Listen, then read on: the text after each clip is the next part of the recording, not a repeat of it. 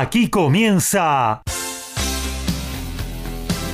Código Deportivo. Todos los deportes, todos. Pasión, info y opinión para compartir con vos. El mejor equipo y la conducción de Gabriel Giachero. Ajustate el cinturón.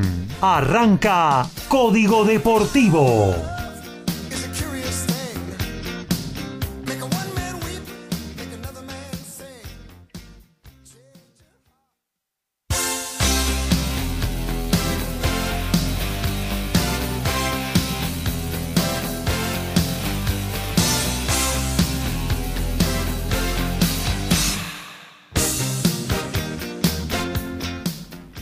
Tal? ¿Cómo les va? Muy pero muy buenos días. Aquí estamos arrancando la 85 de Código Deportivo. Dos horas por delante nos quedan para bucear en todas las info de cada uno de los deportes. Hasta las 13 le vamos a estar haciendo compañía, con opinión, con pasión, con todos los deportes y esperamos eh, tu mensaje, esperamos tu participación, porque vos con nosotros eh, estamos haciendo lo que es eh, una nueva edición de Código Deportivo. Lo podés hacer a través de la página de la radio www.mgradio.com.ar. Ahí sobre margen derecha tenés el chat donde podés dejarnos tus apreciaciones, tus preguntas, tus saludos, eh, lo que quieras. Hacete eh, un lugarcito para mandarnos un mensaje y hacer junto a nosotros Código Deportivo. También lo puedes hacer a través de cualquiera de nuestras aplicaciones. O si nos querés enviar un WhatsApp al 11 7005 2196 11 70 05 2196 y vamos a comenzar a saludar a cada uno de nuestros especialistas. Primero nos metemos en el estudio de MG Radio. Vamos a saludar a quien nos informa sobre la pelota número 5, la pasión de los argentinos, el señor Horacio Bocchio. ¿Cómo anda Horacio? Hola, ¿qué tal Gabriel? Muy buenos días, compañeros, audiencia con eh, mucha información, como está haciendo habitualmente en todos los programas, ya que el fútbol no se detiene y en todas las en todas las categorías, en todos los torneos, tanto nacionales como eh, extranjeros, se viene jugando ya en la parte final, principalmente en Sudamérica. Tenemos muchísima información, esperemos poderla dar toda.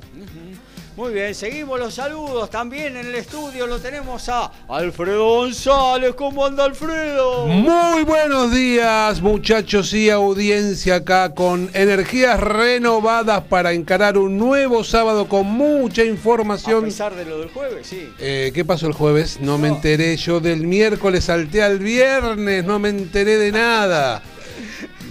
¿Qué va a ser? Cuatro fueron nada más. En otras ocasiones fueron cinco, seis. No se puede creer. Pero bueno, son cosas que pasan. River está imparable, no es, problema de raza. Eh, tenemos mucha información de rugby, tenemos el calendario de los Pumas, tenemos la nueva ley de elegibilidad que sea. ¿Qué eh, lío se armó con eso? Sí, hay un lío tremendo, pero bueno, ya está, ya está aprobada, así que se va a poner en funcionamiento en 1 de enero del 2022. Tenemos Puma 7, que empezaron el torneo de Dubái. Tenemos las definiciones de la urba. Y también tenemos algo de rugby en vivo que seguramente lo vamos a ir comentando durante el programa. Muy bien, eh, seguimos entonces nuestra recorrida de presentación. Nos vamos hacia los polvorines para saludar al señor Daniel Medina. ¿Cómo anda, Dani? ¿Qué tal Gabriel? ¿Qué tal eh, compañeros, chicos? ¿Qué tal audiencia? Eh? Hermoso día hoy, ¿eh? Hermoso día realmente, este, una temperatura que está poniendo calorcito, pero va a ser 29 de máxima, va a estar lindo. Llegando un poquito apurado acá este, a casa, pero llegamos, llegamos justito y este, bueno, si, si, si, este, si Alfredo no, no, no se quiere acordar el jueves, yo no me quiero acordar, creo que fue el martes. realmente. Este, hoy no voy a hacer bromas de San Lorenzo. Este, porque, este, ¿Entran a la copa? ¿Eh? ¿Entran de la copa? a la copa que se da en la misa, el vino que te dan. Este, pero claro, el que toman los sacerdotes este, y los monaguillos, los demás, no, no, hay, no hay copa que entremos. Nosotros, no, eh, triste lo del martes, ¿eh? Triste, triste. Eh, mostró, mostró lo que se demostró, eh, se demostró lo que es este la calaña de algunos jugadores de San Lorenzo de Almagro, que se la dan de ídolos y no lo son. Este, y realmente fue muy triste todo, ¿eh? todo, desde el desempeño futbolístico como el comportamiento. La verdad que este, este, gracias a Unión, realmente a Unión de Santa Fe, que no estamos últimos, pero muy muy triste el panorama sanlorencista, no solo para este campeonato. Pero bueno, eh, en lo que nos, este, compete, que es el automovilismo, quédese la verdad tranquilo, que Quédese tranquilo, Dani, que, que Rick y yo hace tres años que estamos más o menos en la misma. Sí, obvio, sí, uno. Pero bueno, uno como siempre, ¿viste? Dice que ese clásico, yo no los veo más, yo no lo escucho más y resulta que estamos firmes ahí cuando juegan ahora este, por la tele, por la radio, por donde sea. Es así, el hincha es así, ¿no? el hincha es así. Este, más, del más que el periodista es el hincha es así. Este, y nada, nada, bueno, y tenemos, bueno, tenemos automovilismo con un fin de semana a nivel nacional apasionante, porque se define este, eh, eh, la categoría más tecnológica de nuestro país, que es el Super TC 2000, se define en el día de mañana, y ya como habíamos anticipado un poco a lo largo del año, no, no fueron por ahí alguna que otra carrera, un par de carreras interesantes, pero sobre todo las que se disputaban y las que se van a disputar mañana en el circuito número 9 del Autódromo Oscar y Juan Galvez. Es un circuito número 9 muy interesante para el Super TC, un campeonato apasionante para dos corredores nada más. La definición va a ser a, morir. Ayer este, en el testeo de motores, este, primero y segundo los candidatos. Así que a estar atentos con las antenitas paradas para el Super TC 2000. Informaciones del TC y por supuesto de lo que pasó el fin de semana en la Fórmula 1 y lo que se viene dentro de una este, semana que se viene el nuevo circuito que lo vamos a detallar. El circuito de Jeddah en Arabia Saudita que no se la esperaban. Un permanente, semipermanente callejero. Es esa combinación que es el más veloz de la historia. ¿Eh? Este, eh, lo, vamos, lo vamos a comentar. Y por supuesto tenemos la definición del Campeonato Mundial de Turismo, que vamos a tener información durante el programa de la clasificación. Y por supuesto en básquetbol, lo más importante, porque la Liga Nacional tiene un receso por este, la ventana de América, la ventana América FIBA para el Mundial de 2023 de básquet. Ayer el debut de Argentina contra Paraguay, con un, con un gran retorno de un generación dorada todavía. Qué bárbaro, ¿eh? Este, y, y jugó muy bien. Y varias informaciones, sobre todo en la NBA, sobre todo los que nos competen con los argentinos en la NBA y uno, el principal, quizás uno de los mejores jugadores argentinos, que le está yendo bastante bien de hace cinco partidos, pero lástima que hace seis partidos que pierde. ¿no? Este, y eso lo vamos a, comentar un poquito. Este, así que sí, tenemos, tenemos bastante, pero de la parte azulgrana yo no hablo. Seguimos nuestra recorrida, nos vamos a dialogar con quien se ocupa del tenis en Código Deportivo, el señor Lautaro Miranda. ¿Cómo anda Lautaro? Buen día. Hola Gaby, buen día para vos los compañeros y la audiencia, así es, tenemos, bueno, bastantes novedades de tenis porque, bueno, como si bien ya he comentado, el circuito ATP y WTA está ya con su temporada finalizada, tenemos Copa Davis, eh, en estos momentos, por ejemplo, tenemos Australia contra Hungría. Ya, por ejemplo, el Reino Unido venció a Francia, el clásico quizás de naciones más antiguo del mundo, ¿no? Eh, se podría decir.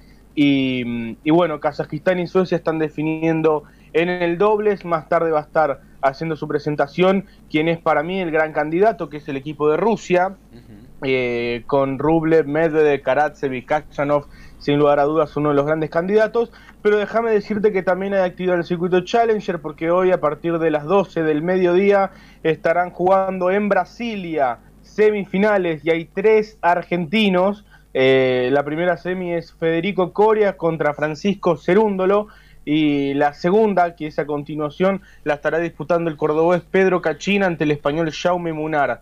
Así que bueno, ojos bien puestos ahí en Brasilia, a ver si sacamos un nuevo campeón argentino esta gran temporada que hemos tenido en el Challenger, mientras que también se está disputando la final de dobles, donde hay dos chicos argentinos, Luciano Darderi, que es de Villa Gesell, en realidad representa a Italia, pero bueno, es argentino, y Genaro Olivieri, que es de Bragado. Están jugando contra una dupla de locales, Alves y Heide. En este momento están perdiendo 3-6 y 2-3.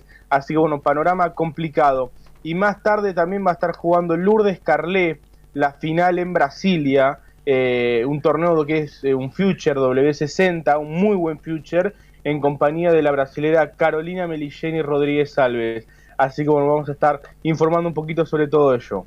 Muy bien, nos pasamos para el lado del boxeo, así que saludamos a quien nos eh, informa en la materia, el señor Ricardo Beisa. ¿Cómo anda, Ricky? Hola Gaby, compañeros, audiencia, muy buenos días, la verdad que muy bien. Eh, sí, Dani, quédese tranquilo que sabe la que venimos y la que nos espera. Gaby, voy a meterme un poquito en el fútbol ya que lo nombraste a Chicago. Trajeron un jugador que viene de una rotura de ligamento, cinco partidos en un año, ya no, no da ni para seguir. El hombre hablando. nuclear. Ya, es increíble, es increíble. Sabe menos de fútbol que yo de ballet. Pero bueno. No solo que eh, viene de una rotura de ligamento, porque el año pasado, o sea, en el 2020 había tenido otra, en la misma rodilla. o sea, Claro, por eso. Viene No, de dos no, operaciones no. consecutivas. No, es increíble, es increíble. Usted dice que, No sé quién es. que es el hombre nuclear porque vale 6 millones de dólares. no, no precisamente. Está lleno de placas por Lee Mayors. claro. Ahí ya se metieron, ya se metieron y se le cayó la el DNI a algunos. Yo no voy a opinar porque no, no vi esa serie, pero bueno. Eh, grande, primera Nah, serie que la, cama- la- la cámara lenta era lo más rápido que había. Exactamente. Bueno, Gaby, tenemos muchas noticias de todo lo que pasó ayer en el mundo con los argentinos. Hubieron argentinos peleando en Estados Unidos, en Polonia, en Alemania, en Cardiff, eh, las veladas que hubo anoche, todas las unificaciones de títulos que vienen hoy, que son bastante interesantes, con una pelea que se lleva eh, todas las miradas, que es la de Teófimo López versus Camboso Juniors, el australiano. Así que nada, Gaby, vamos a tener que meterle con todo porque tengo muchísima noticia. Fenómeno, muy bien, hasta ahí entonces todo lo que tenemos hoy para ofrecerles, amigos oyentes. Quédense prendidos hasta las 13, a la 85 de Código Deportivo. Medina, González, Boquio, saben de lo que hablan. Beisa, Miranda, Perata, son especialistas. Ellos hacen Código Deportivo.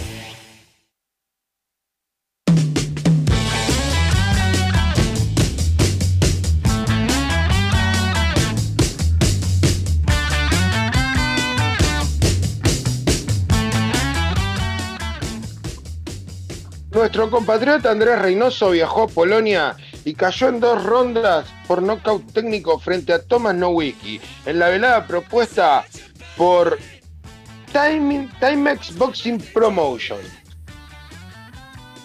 Y en turismo carretera, automovilismo, estamos hablando del bar carceño Santiago Magno- Magnoni está confirmado para el GP Carrera, cuyo propietario es Gustavo Lema.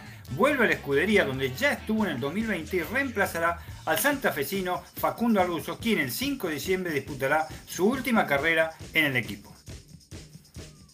Ayer debutó Novak Djokovic con triunfo en la Copa Davis, superó a Denis Novak por 6-3, 6-2 en 59 minutos y le dio el triunfo a Serbia, eh, puso el 2 0, luego Serbia ganó 3 0 ante Austria y luego se refirió al formato actual de la Copa Davis. Dijo que no le molestaba o que no le disgustaba el formato actual multisede, eh, que prefiere un híbrido entre lo que estaba antes y lo que se está haciendo ahora y que le gustaría quizás un formato con hasta seis sedes diferentes para desarrollar y difundir el tenis por todo el mundo. Y en básquetbol, la Liga Nacional de Básquet, estamos hablando que está parada en este momento, el californiano Gary Riggs, actual base de las Panteras de Aguascalientes de la Liga Nacional de Básquet Mexicano, que es un gran jugador, es el reemplazante de Eric Flor en Riachuelo de la Rioja debido a la lesión que sufrió el base argentino y que lo marginará seis meses de la competencia. El americano tiene con una última temporada azteca en donde promedió 14 puntos, 52% de eficiencia en triples, ojo con esto, dos rebotes, tres asistencias y un robo en 30 minutos de promedio de cada partido. Buen refuerzo riojano. Tenía que empezar en 15 minutos, pero se acaba de suspender el partido por un caso de COVID que debían sostener Barbarians y Samoa, donde Marcos Moneta iba a, ser, iba a jugar como titular y Rodrigo Fernández Criado iba de suplente en este combinado internacional. Y la reserva de la primera división se puso en marcha, ya son finales. Racing igualó 1 a 1 con Lanús, Platense le ganó 1 a 0 a Huracán, Patronato 1 a 0 a Godoy Cruz, empataron 1 a 1 Talleres de Córdoba y Aldo Civi y ganó San Lorenzo 3 a 1 a Sarmiento de Junín. Vamos la reserva, vamos. Bueno, y nos metemos ahora sí en lo que tiene que ver con el fútbol, amigo Horacio. ¿Con qué propone arrancar usted? Podemos arrancar con que la Copa Libertadores va a tener hoy la final en el Estadio Centenario de Montevideo, va a dirigir Néstor Pitana, 17 horas. Por lo y- menos un argentino hay. Sí, y bueno, esperemos que no patotee a los brasileños, ¿no? No. Eh, y recordar que el sábado pasado eh, Paranaense le ganó 1 a 0 a Bragantino, adjudicándose la Copa Sudamericana. Está bueno darle un poquito de preponderancia ahora fuera de broma lo que tiene que ver con, con la Copa Libertadores, la Sudamericana, ¿no? Porque bueno, la temprana eliminación de los argentinos nos hizo un poquito olvidar todo lo que sucedió después. Pero bueno, la Copa Libertadores es objeto de deseo de todos los equipos de todo eh, Sudamérica, ¿no? La competencia más importante eh, a nivel sudamericano y bueno, hoy la disputan dos equipos brasileños eh, muy poderosos. Y eh, tra- trayendo a colación nuestro torneo que está a tres fechas de finalizar y la Copa Libertadores y Sudamericana tienen conexión entre sí, ya que eh, lo que resta de nuestro torneo es saber quiénes van a ser los que van a clasificar a ambas copas. y también que hubo una modificación, Conmebol ya comunicó que a partir del año 2022 el gol de visitante no corre más. Así que bueno, ya No por lo vale menos. Excelente noticia. Se terminó la joda. Así que va a puntos y a diferencia de gol y si no directamente penales en caso de igualdad y no cuenta el gol de visitante doble como fue hasta este hasta este año, ¿no? Claro. Eh, bueno, eso es lo que tiene que ver con el fútbol eh, sudamericano, Palmeiras Flamengo, 17 horas, creo que va por la pantalla de E ESPN, alguna de las señales Sí, de exactamente, ESPN, exacto. Y bueno, después ya vamos a nuestro torneo, que al igual que la reserva, también hoy va a tener eh, tres partidos de esta fecha 23, desde las 17 Talleres de Córdoba, que ya perdió una de las tres posibilidades que tenía para llegar a la Libertadores, va a recibir a Aldo Civi, el equipo de Martín Palermo, que viene con buenos números, ¿eh? desde que llegó Palermo creo que tiene de dos derrotas, un empate y cuatro victorias. Bien, Palermo, bien. Así que, y está en, en lo más alto de su rendimiento, me parece Aldo Civi, teniéndolo a Palermo. Eh, 19-15, Patronato va a recibir a Godoy Cruz. Mejor que Gago anduvo. Uf, Bueno, Perdón por, perdón por la intromisión, pero Gago y su sana costumbre de no ganar. no, no, no. Gago ha ganado en Tucumán. Gago tiene una victoria y nueve derrotas, ¿no? En sus últimos 10 partidos. Ah, Y- de parejo. sí. Bueno, y también tenemos que... representante. Bueno, pero también tenemos Para mí que... debe estar lesionado. Para mí debe estar lesionado. ¿Qué quieren que le diga?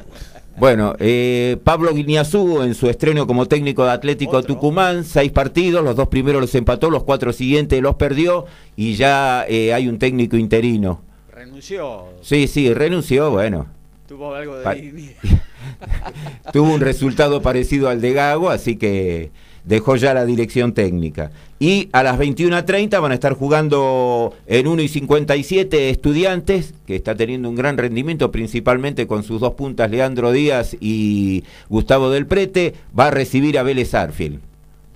Del Prete, una sensación de este campeonato, ¿no? Una aparición, digamos. Sí, sí, nosotros eh, ya lo veníamos siguiendo del año pasado, cuando estaba jugando en Liverpool, así que había sido, perdón, el City Torque.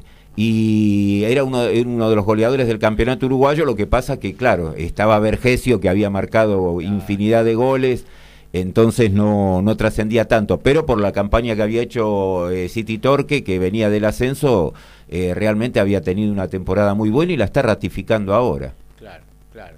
Eh, y Leandro Díaz, que no venía convirtiendo, que ahora se le volvió a abrir el arco, y los dos conforman una dupla ofensiva interesante, goleadora, ¿no? Y eh, volviendo a estos tres partidos, eh, tanto Talleres Godoy Cruz que juegan eh, en el día de hoy, recordemos que el miércoles van a estar dirimiendo la segunda semifinal, a ver quién enfrenta a Boca el 8 de diciembre por el final de la Copa Argentina. Estudiantes con todas las posibilidades de llegar a la Copa Libertadores, también tiene que ver qué es lo que va a ocurrir con Godoy Cruz eh, y Talleres, por eso ahí está la segunda posibilidad de Talleres, y si no va a tener que, en caso de no, no superar en Copa Argentina, va a tener que intentar llegar a través de los tres mejores ubicados fuera de los ya clasificados, que recordemos Colón y, y River ya tienen una plaza cada uno. Claro, la otra ya está asegurada para Vélez. Vélez ya está entre la plaza de tres, ya una la tiene Vélez. Recordar que el tercer mejor ubicado de esa tabla va a repechaje. Que el que gane Copa Argentina entra como Argentina 3, va directo a fase de grupos. O sea que conviene entrar esto alerta para Boca, Talleres. y lo ideal sería entrar entre los primeros cinco, o sea, los tres ganadores más los dos primeros, porque el que entre como sexto de Argentina va a fase de grupos y, bueno, si no la llegasen a superar, a veces son equipos bastante débiles, pero si no la superan, lo que esperan en la fase de grupos son como 3 millones, entonces... sí, no, mucho, mucho dinero, mucho dinero y el repechaje prácticamente no, no, no, no tiene recompensa económica. Eh, bueno, eh, eso es lo que tiene que ver con hoy. Mañana sigue la fecha. Sí, mañana va, va a continuar. ¿Fue el campeón mañana? Y mañana tenemos eh, 17 horas Rosario Central lo va a recibir a River. 19-15, Defensa y Justicia y Colón. Sigue sumando defensa, ¿eh? ya está en el segundo, lugar. 19-15 va a jugar a Argentino Junior ante Gimnasia Esgrima La Plata y 21-30 Boca ante Newell's Old Boys. Boca que en algunos casos eh, hasta ponen en duda que pueda llegar a clasificar, bueno, todavía tiene la posibilidad de, de la Copa Argentina, es un solo partido, y ahora, a pesar de la derrota del último miércoles, creo que igual tiene muchísimas chances. Sí, sí. Sí, sí, sí. Y un batalla que resetea de nuevo todo el equipo. Una cosa media. Fue extraño lo, de la cancha independiente. Lo habíamos comentado cuando veníamos para acá, que por qué había cambiado, porque aparte no eran lesionados, sino que estaban todos de suplente. Es más, a mí, eh, Boca tuvo muchísimas situaciones de gol, más en el primer tiempo, poderlo igualar, pero lo que llamó la atención que los cambios prácticamente fueron faltando 15 minutos. Tal cual. Cuando faltando media hora, 35 minutos, ya los tenía que haber hecho, era evidente. Y aparte que ahora en este partido parece ser que retrotrae la situación al partido anterior y vuelven todos los titulares. Y esas cosas raras también podríamos decir de, de, Gago, no solo porque pierde. Incorporó a Orban después de cinco meses que estuvo separado, entrenando fuera del plantel, lo hicieron entrar en el segundo tiempo el otro día. Ahí también los dirigentes tienen que ver. Claro, claro bueno, hay que ver cómo estaba la situación con Orban. ¿Por qué entrenaba aparte? Porque, había porque no, no querían que siguiese en el plantel, la mayoría después fueron o transferidos o encontraron préstamos o que terminaron rescindiendo y quedó solo Orban de todo de todos los que había eh, a partir de julio. ¿Se le vence el contrato ahora? No, en junio de 2022. El que sí ya rescindió hace más de un mes es Marcelo Meli, que le vencía a fin de año. Bueno, eh, vamos a ver cómo continúa también ahí el tema en la academia, ¿no? Y el lunes va a continuar esta fecha 23, a las 17, Unión ante Atlético Tucumán. 19-15 Racing va a recibir a Lanús. Es un partido como para prestarle mucha atención. ¿eh? ¿Usted dice que está en la cuerda floja, Gago? Se va a hacer escuchar, me parece, la gente de Racing. Acuérdese lo que le digo. hablar del cilindro. 21 a 30, Platense recibe a Huracán. En el mismo horario, Central Córdoba en Santiago del Estero ante Arsenal de Sarandí. 17 horas del martes, San Lorenzo y Sarmiento de Junín. Y a las 21.30 se cierra con Banfield Independiente. La fecha 24 y 25 por ahora no está programada, pero eh, va a estar acorde a cómo terminen estos partidos por el tema de la clasificación de las copas, a ver si los hacen combinar en los horarios. Aparentemente va a venir por ahí. Perfecto. Bueno, eh, hagamos algo de ascenso, amigo Horacio. Y de ascenso Primera eh, Nacional, ya Tigre y tenemos, está en primera. Tigre está en primera. Los otros seis, tres van a pasar, tienen que igual eh, cuidarse porque está escondido el otro, el que perdió el lunes. Quilmes juega con Deportivo Morón hoy en el centenario, eh, partido que va a ir a las 19.10. recordamos que en el nuevo Francisco Urbano habían empatado 2 a 2 que van a jugar eh, mañana a las 20 Almirante Brown ante Independiente Rivadavia, en el Gargantini habían empatado 1 a 1, y que Ferro va a recibir a las 21.10 el lunes en Caballito a San Martín de Tucumán, en la Ciudadela había ganado 3 a 1. Muy bien. Y bueno, después de esos tres que quedan, como Se va a sumar eh. Barraca Central y de ahí van a, a jugarse las semifinales, de acuerdo a que, ¿También quién es clasi- serán esos partidos? Me parece que, que sí, que eran ida y vuelta, y ¿eh? Sí, las Hay semifinales también. el reglamento por reglamento. Ah, sí, porque Es todas las categorías locura. son, son diferentes. Es una locura. Sí, sí, bueno, si crearon un campeonato en la semana, Claro. como el complemento en la B metropolitana, así que Claro. no es de extrañar. Puede pasar cualquier cosa. Bueno, eh, hablando de la primera B metropolitana, eh, Colegiales que perdió su chance de ascenso, del primer ascenso a manos de Flandria, que ya está en la primera nacional.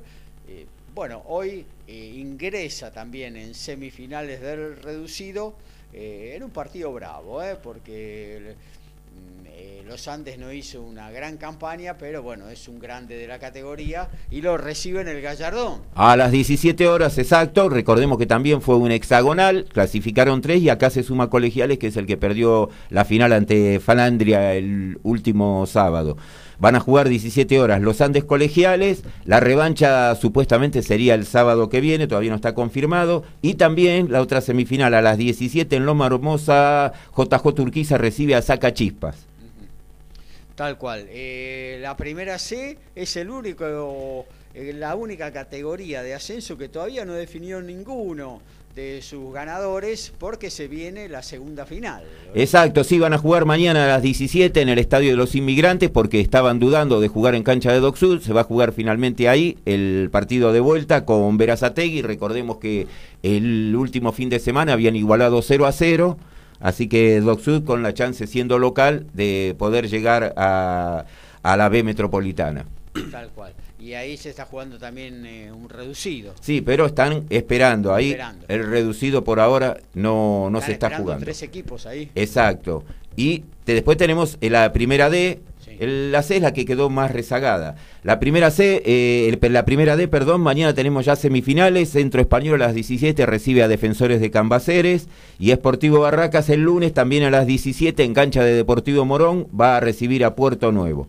Ahí son ida y vuelta estos partidos. Ya la topadora de Liniers, Liniers. está en la C. Exacto, eh, eliminó a Puerto Nuevo, llegó ya al ascenso, así que bueno, el único ascenso que todavía no, no se produjo, el primero, es el de la primera división C. Tal cual. el equipo Y de después César tenemos también para completar, eh, tenemos semifinales en el Federal A. Ah, también. claro. El Federal A tenemos mañana, eh, por la TV pública va a ir el partido, eh, 18 horas Racing de Córdoba en Nueva Italia recibe a Chaco Forever y por Deporte B va a ir a las 18 también Gimnasia y Tiro de Salta y Central Norte de Salta.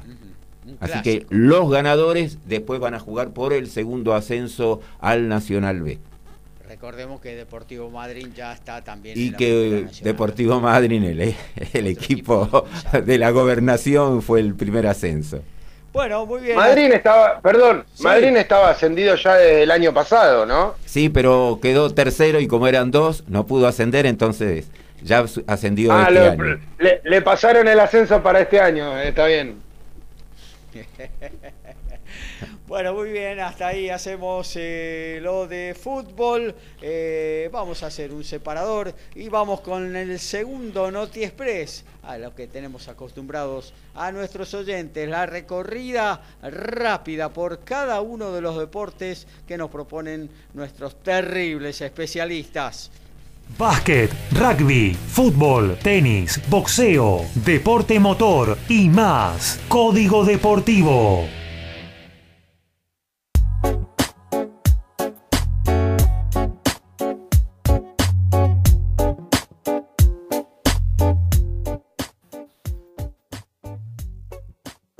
Por decisión unánime, el nuevo campeón Fecar Box Plata Ligero del CMB es el mexicano Javier Valtierra, que venció a nuestro compatriota Javier Clavero en, una, en un combate transmitido por Combate Space.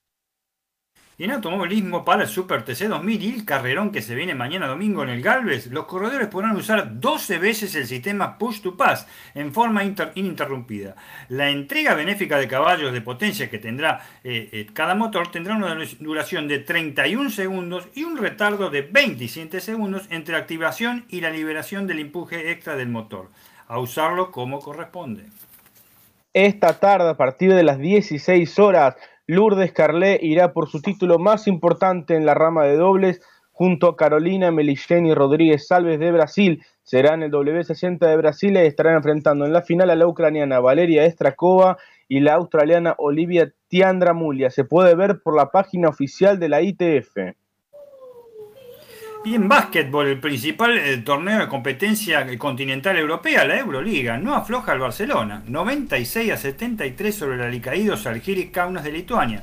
No, contó además el equipo blaugrana con Nick Calates, el griego que es el base, ni con el norteamericano, los norteamericanos Corey Higgins y Brandon Davis, verdaderos puntales de los catalanes, pero se bancó el momento. El argentino Nicolás Probritola, no como en otras oportunidades, pero aportó lo suyo con 5 puntos y 8 asistencias. Y el lituano, pivot ahora de los, de los muchachos del Barcelona, Rocas Jokubaitis, registró 15 puntos y 7 asistencias. Lo próximo con el campeón Anadolu Efes, perdón, en Estambul la, la semana que viene. Muy bravo. ¿eh? Y el miércoles pasado, a través de la web, nos enteramos que el equipo inglés de Gloucester hizo oficial la continuidad con un nuevo contrato para Matías Alemano. El cordobés llegó al club de las islas cuando se cayó el proyecto Jaguares por la pandemia y firmó un nuevo contrato por dos años más. Y en el fútbol femenino, recordemos que la final la van a disputar la Guayurquiza y Boca. Vienen de vencer en las semifinales Boca 3 a 0 a River. San Lorenzo igualó 2 a 2 con la Guayurquiza y pasó el equipo de la universidad por penales. En el fútbol femenino, en la primera vez, semifinales, hoy 17 horas, Ferro y Banfield van a jugar en la cancha de Chacarita. Y en el mismo horario van a jugar Estudiantes ante Argentino de Rosario en cancha de Villadálmine. Muy bien, eh, vamos a meternos en lo que tiene que ver con la pelotita amarilla, así que nos remitimos al encuentro de Lautaro Miranda, Lauti. Hola Gaby, nuevamente un saludo para vos, los compañeros y la audiencia. Eh, bueno, tenemos bastante de Copa Davis, que es la gran atracción de esta semana sin lugar a dudas un evento que, bueno, bastante venido a menos, eh, especialmente cuando no juega Argentina, pierde bastante interés acá en el país. y de hecho la señal que lo... Lautaro, ya que te vas a meter en Copa Davis, digamos, versión 2021, estaría bueno también hacer un bolito rasante para, bueno, de alguna manera eh, rememorar lo que pasó justamente hace cinco años atrás, ¿no? Con la única consagración de Argentina eh, y quedarse con la ensaladera de plata tras tanta, tantas batallas, ¿no? Sí, así es, fecha histórica hoy para el tenis argentino, porque el 27 de noviembre de 2016 Juan Martín del Potro derrotó a Marin Cilic en un partido impresionante y Federico del Bonis luego derrotó a Ivo Karlovic para que Argentina levante su primera ensaladera, una Copa Davis muy especial. Siempre entre el grupo de periodistas de tenis se habla de que Argentina ganó la Davis menos esperada, porque en el 81 eh, fue con Vilas y Clerc a Estados Unidos, está bien. Del otro lado estaba McEnroe, estaba Fleming, estaba Tanner, eh, pero bueno, fue con Vilas y Clerc, fue con un equipo muy potente. Luego en 2006, 2008, 2011 estaba Nalbandián, estaba Del Potro, estaba Pico Mónaco, entonces, es como que siempre tuvo Argentina un equipo muy competitivo como para ganar la Copa Davis. Y sorprendentemente la terminó ganando con un Del Potro que estaba volviendo después de dos años inactivo, con Del Bonis, con Guido Pele y con Leo Mayer, que, lejos están de, haber sido grandes figuras eh, como los anteriormente mencionados en su aspecto individual. Pero bueno, eso es lo que tiene la Copa Davis, que no la gana un jugador solo, es una competencia de equipos y también en ese equipo gran responsabilidad tuvo el capitán Daniel Orsanic, que, bueno, fue el encargado de, apaciguar, eh, de calmar las aguas, de, bueno, ser un mentor, ser un referente, ser la voz cantante que un mismo Juan Martín del Potro delegara eh, la responsabilidad en el capitán, que, se sintiera también parte del equipo y creo que esa ha sido la, la gran clave. De hecho, el día de ayer justamente salió en página 2 una nota de Pablo Malfitano con Daniel Orzanic, muy muy interesante que recomiendo leer al término de Código Deportivo. Eh, O si no, entrar en la página mientras lees, eh, mientras escuchás Código Deportivo, entras en la página de MG Radio, que ahí está transcripta la, Ah, excelente, la- excelente. la entrevista de Pablo Amalfitano de, de página 12. Espectacular, espectacular. Y, y bueno, sí, por supuesto, es una fecha histórica, porque además, como, como decía antes, Del Potro perdía 2-0 con Chilich, eh, Argentina ya estaba 1-2 abajo en la serie, es decir, que si Chilich ganaba un tercer set en ese partido, eh, Croacia era el campeón, y hay un punto que siempre va a quedar en la historia, que Silic eh, a Juan Martín en la red le, juega un globo, y Juan Martín tira una gran Willy, y termina entrando en un ángulo de, la cancha para levantar a todo el público. Eso fue al comienzo del tercer set y me parece que justo en ese punto Juan Martín se metió en el partido. eh, la gente también se prendió y, bueno, Zagreb eh, empezó a, cambiar la historia. Eh, la verdad, emocionante, emocionante el recuerdo porque, bueno, es el gran logro, sin lugar a dudas, del tenis argentino. Más allá de los Grand Slam que ganó Vilas, de Sabatini, el mismo US Open de Del Potro o la final de Roland Garros entre Gaudio y Coria, yo creo que la Copa Davis es el, el gran logro del tenis argentino eh, y sobre todo después de cuatro finales perdidas, me parece que, que por cómo se dio fue algo muy, muy, muy emocionante. Además, eh, bueno, justo recordando estas fechas también estaba Diego Maradona allí en la cancha, eh, que alentó a la Argentina los tres días de eliminatoria.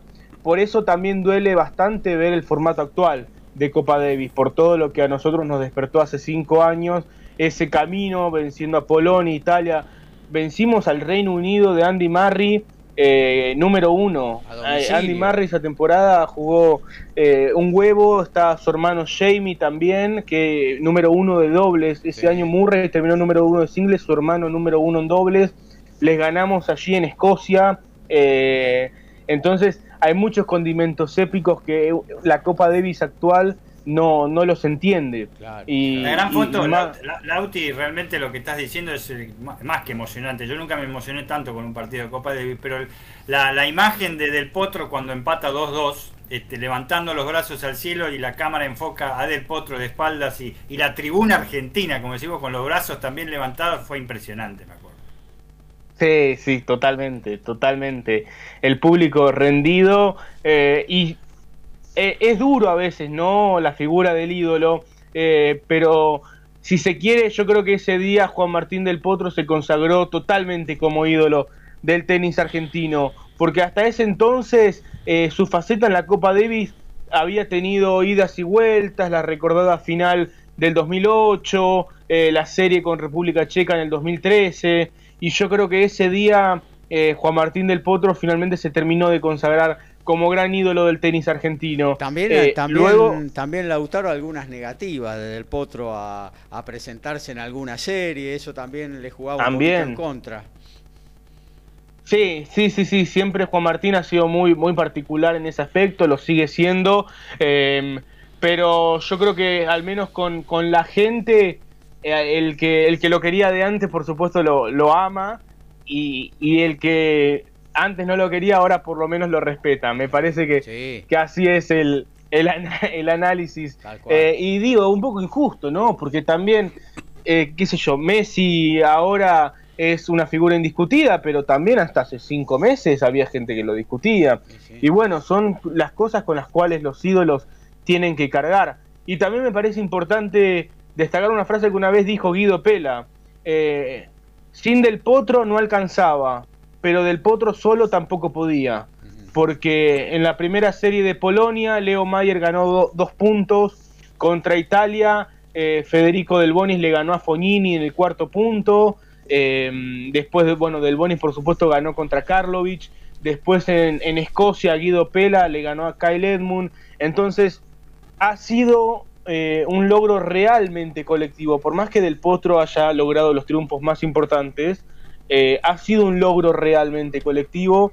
Y, bueno, creo que eso es también muy, muy destacable. Eh, así que bueno, le mandamos un saludo a todos los campeones de la Copa Davis, no solo los cuatro que estuvieron en Zagreb, que son del Potro, Mayer, Pela y del Boni, sino también a los otros tres que formaron parte del, de la campaña, que son Pico Mónaco, Renzo Olivo y Carlos Berloc, que también son campeones porque fueron a, las primeras eliminatorias y creo que eso también debe ser reconocido. Y bueno, justamente por eso decía, esta Davis está totalmente apagada y sobre todo ahora que hay rumores de que podría irse a Abu Dhabi durante cinco años.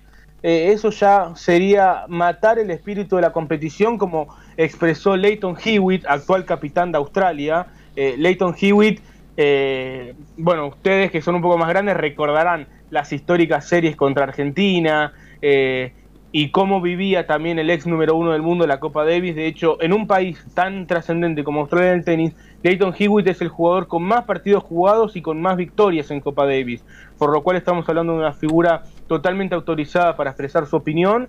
Eh, y bueno, expresó básicamente que si la Copa Davis se muda a Abu Dhabi, terminarían de matar a esta competencia que tiene 121 años de historia.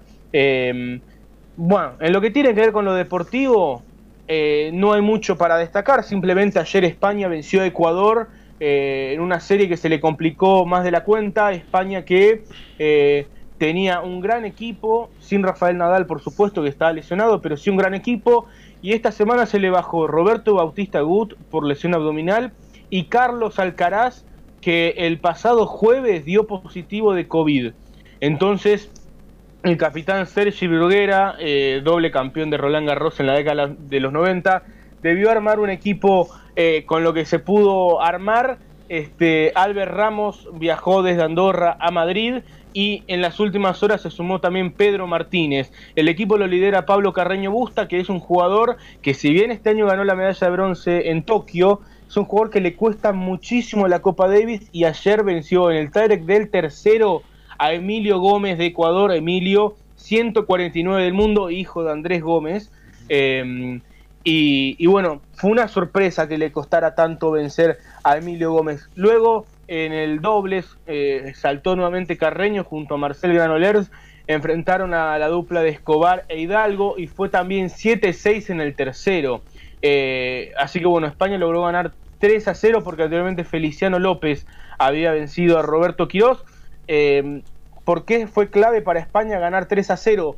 Porque ahora enfrentará a Rusia, que todo indica que va a perder, porque Rusia tiene un mejor equipo.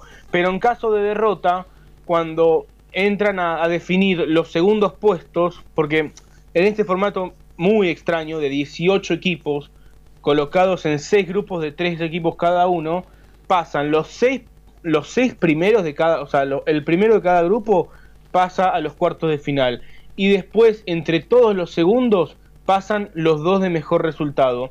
Ahora, un segundo, lógicamente, tiene un partido ganado y un partido perdido.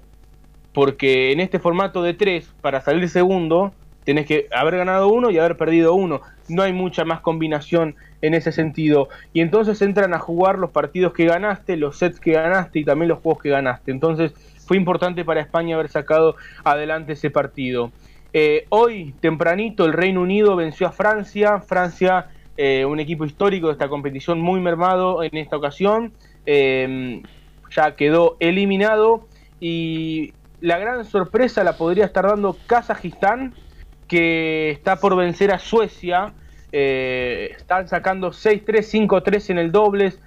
Kazajistán, bueno, ya he comentado en algunas ocasiones cómo es el formato de, mm, bueno, cómo seleccionan los jugadores, varios de ellos de origen ruso.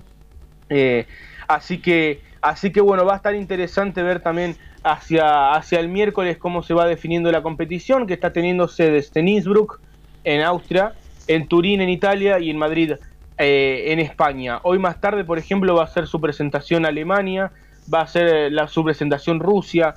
va, ayer, por ejemplo, jugó Italia, que también es otro de los grandes candidatos, superó a Estados Unidos. Sorprendió también que no jugó Fabio Fognini en los singles, eh, entendiendo también el capitán eh, Volandri que eh, había dos jugadores como son Lorenzo Sonego y Yannick Sinner que tienen un mejor ranking que Fognini y Sinner, déjame decirte Gaby, que venció 6-2, 6-0 a John Isner. Cancha dura, bajo techo, Yannick Sinner venció 6-2, 6-0 a John Isner, que fue la derrota más abultada en la carrera de John Isner. Nunca le habían quebrado cinco veces el saque en un partido de, de tres sets. Así que bueno, muy, muy interesante ese dato también.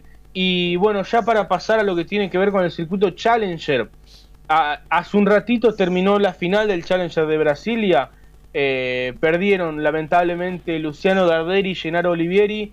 Fue 3-6, 3-6 ante la dupla de Mateus Salves y Gustavo Heide, dos juveniles brasileños muy, muy interesantes.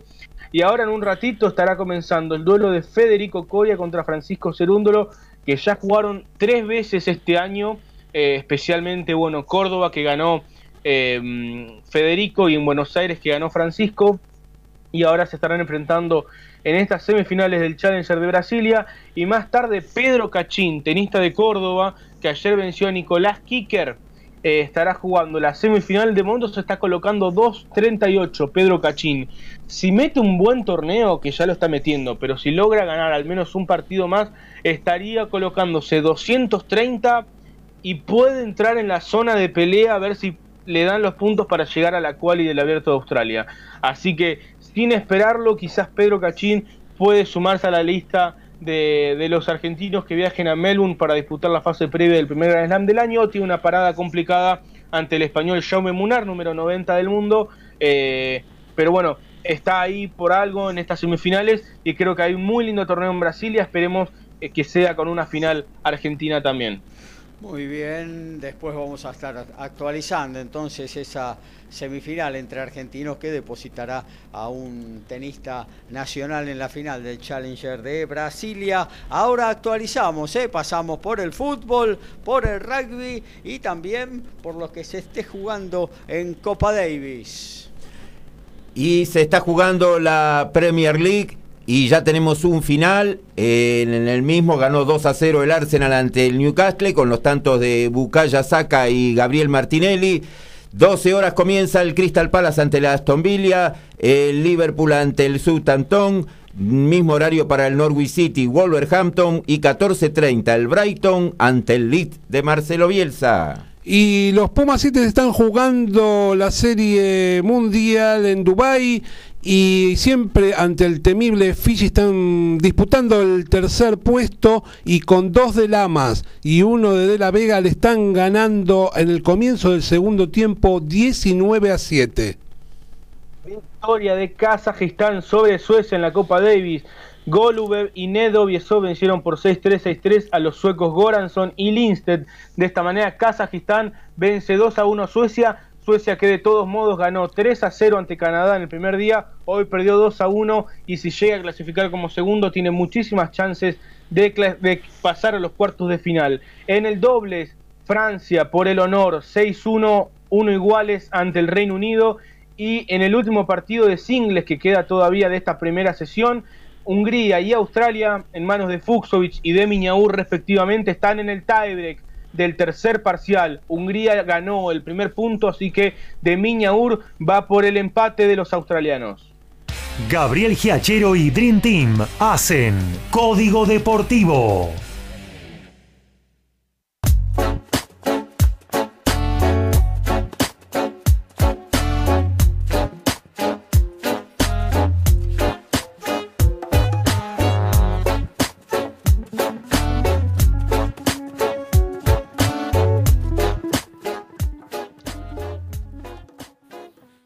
Billy Godoy cayó en Alemania por decisión unánime frente al alemán Vincenzo Gualtieri y así perdió el cetro medio intercontinental de la FIB, pelea donde después del quinto asalto el referí mostró su favoritismo por el local.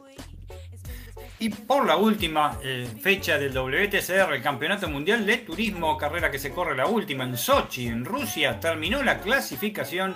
Néstor Gironami clasificó en tercer lugar, Esteban Guerrieri, Torito de Mataderos, sexto lugar y Urruti, el uruguayo, en onceavo lugar. De esta manera, el primero fue Iván Möller con Lindon Co, segundo Michael Ascona, Miquel Ascona perdón, con Cupra, tercero Giro Lami con Honda Civic, sexto Esteban Guerrieri y décimo primero Urrutia. El campeón Janet Laet en quinto lugar. ¿Qué significa esto? Mañana en la primera carrera Guerrero larga quinto y en la segunda larga eh, eh, sexto. Girolami, eh, Girolami larga en la primera carrera séptimo y en la segunda larga tercero. Y Urrutia, otro de los protagonistas del campeonato, larga siempre en el mismo lugar, décimo primero, porque lo que se revive en la grilla son 10 puestos.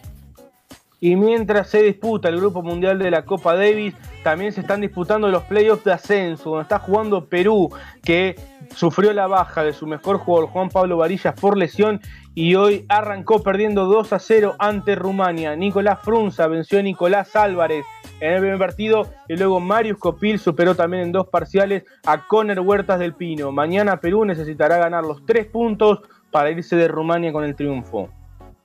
Y en básquetbol, la Liga Argentina de Básquet, la ex TNA, como le gustamos decir, porque la gente se acuerda más de ese, de ese nombre, Torneo Nacional de Ascenso, ya están los ocho clasificados para por las sesiones de clubes para disputar el Super 8 del 16 al 18 de diciembre en Buenos Aires. Los equipos serán por la Conferencia Sur, Estudiantes de Concordia, Zárate Básquet, Deportivo Viedma y Gimnasia de La Plata. En tanto que por la Conferencia Norte estarán Salta Básquet, Independiente de Oliva, Córdoba, Central de Ceres, Santa Fe y San Isidro de, Córdoba. Ya se respira la atmósfera el entusiasmo que despierta este Super 8 que aparte otorga acceso para, eh, eh, a un duelo con el campeón de la Liga Argentina que se va a hacer dentro de cuatro meses para una clasificación de un equipo a la Liga Sudamericana. Entre hoy y mañana se va a jugar el Seven de Sudamérica en el Estado Nacional de San José de Costa Rica, que le dará dos plazas a la Copa del Mundo que se jugará el próximo año. Participan Brasil, Chile, Uruguay, Guatemala, Perú, Panamá, El Salvador y Costa Rica. Además habrá capacitaciones para los árbitros y otra para los entrenadores que le hará el head coach de Chile, Edmundo Olfo. Y el torneo complemento de la B Metropolitana en su segunda fecha va a tener 17 horas a Deportivo Armenio Talleres de Remedios de Escalada, a San Miguel ante Comunicaciones y mañana en el mismo horario La Guayurquiza y Cañuela. Bueno, nos vamos a meter en lo que tiene que ver con el automovilismo. Antes leemos un par de mensajes. Jonathan de Palermo, un gran recuerdo lo de la Copa Davis. Qué lejos nos queda ahora la ensaladera, muy buen programa, nos dice Jonathan y nuestro amigo de costumbre, a quien le damos la bienvenida y le agradecemos estar ahí siempre prendido a Código Deportivo, Daniel de Villa Teisei, Fernando Alonso con 40 años sigue arriba de un Fórmula 1, todavía es un piloto competitivo. Nos pregunta Daniel de Villa Teisei, saludos a los periodistas de Código Deportivo. Así que bueno, nos vamos a meter justamente en el deporte motor. Recurrimos al señor Daniel Medina. Gracias Gaby. Bueno, gracias a Daniel también por la pregunta. Empiezo directamente con él, muy, muy, muy poquito, muy cortito. No solo, es un piloto, no solo es un piloto muy. Faltaba eso, ¿eh? faltaba eso. Le falta un poco de aceite, me parece, al pero.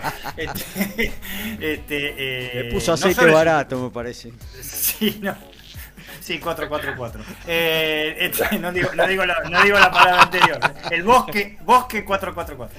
Este, eh, eh, no solo es un piloto, Daniel, un piloto competitivo, Fernando Alonso. A mi juicio, en los últimos 20 años, uno de los mejores, de los cinco pilotos mejores de la Fórmula 1 que, que, ha, que, ha, habido y está en competencia actual y sobre todo, como decís vos, con 40 años. Recordemos que Reutemann tuvo casi, creo que 42, tenía 41 cuando este, este casi alcanza su esplendor. Y viene de subir al podio, ¿no? Y viene de subir al podio en un tercer puesto que ahora vamos a comentar en la última carrera y cómo lo logró, ¿eh? Fue bueno, ¿eh? Fue bueno. Este, pero ahora te voy a comentar un poquito cuando llegue a la Fórmula 1 rápido, Daniel, este, cómo fue esa tarea de Fernando Alonso y cómo es la tarea eh, de Fernando Alonso en el equipo Alpine, ¿eh? que es el que realmente lo está tratando este año a llevar arriba, a pesar de que él no ha ganado. A pesar de que no ha ganado, ha ganado su compatriota Esteban Ocon.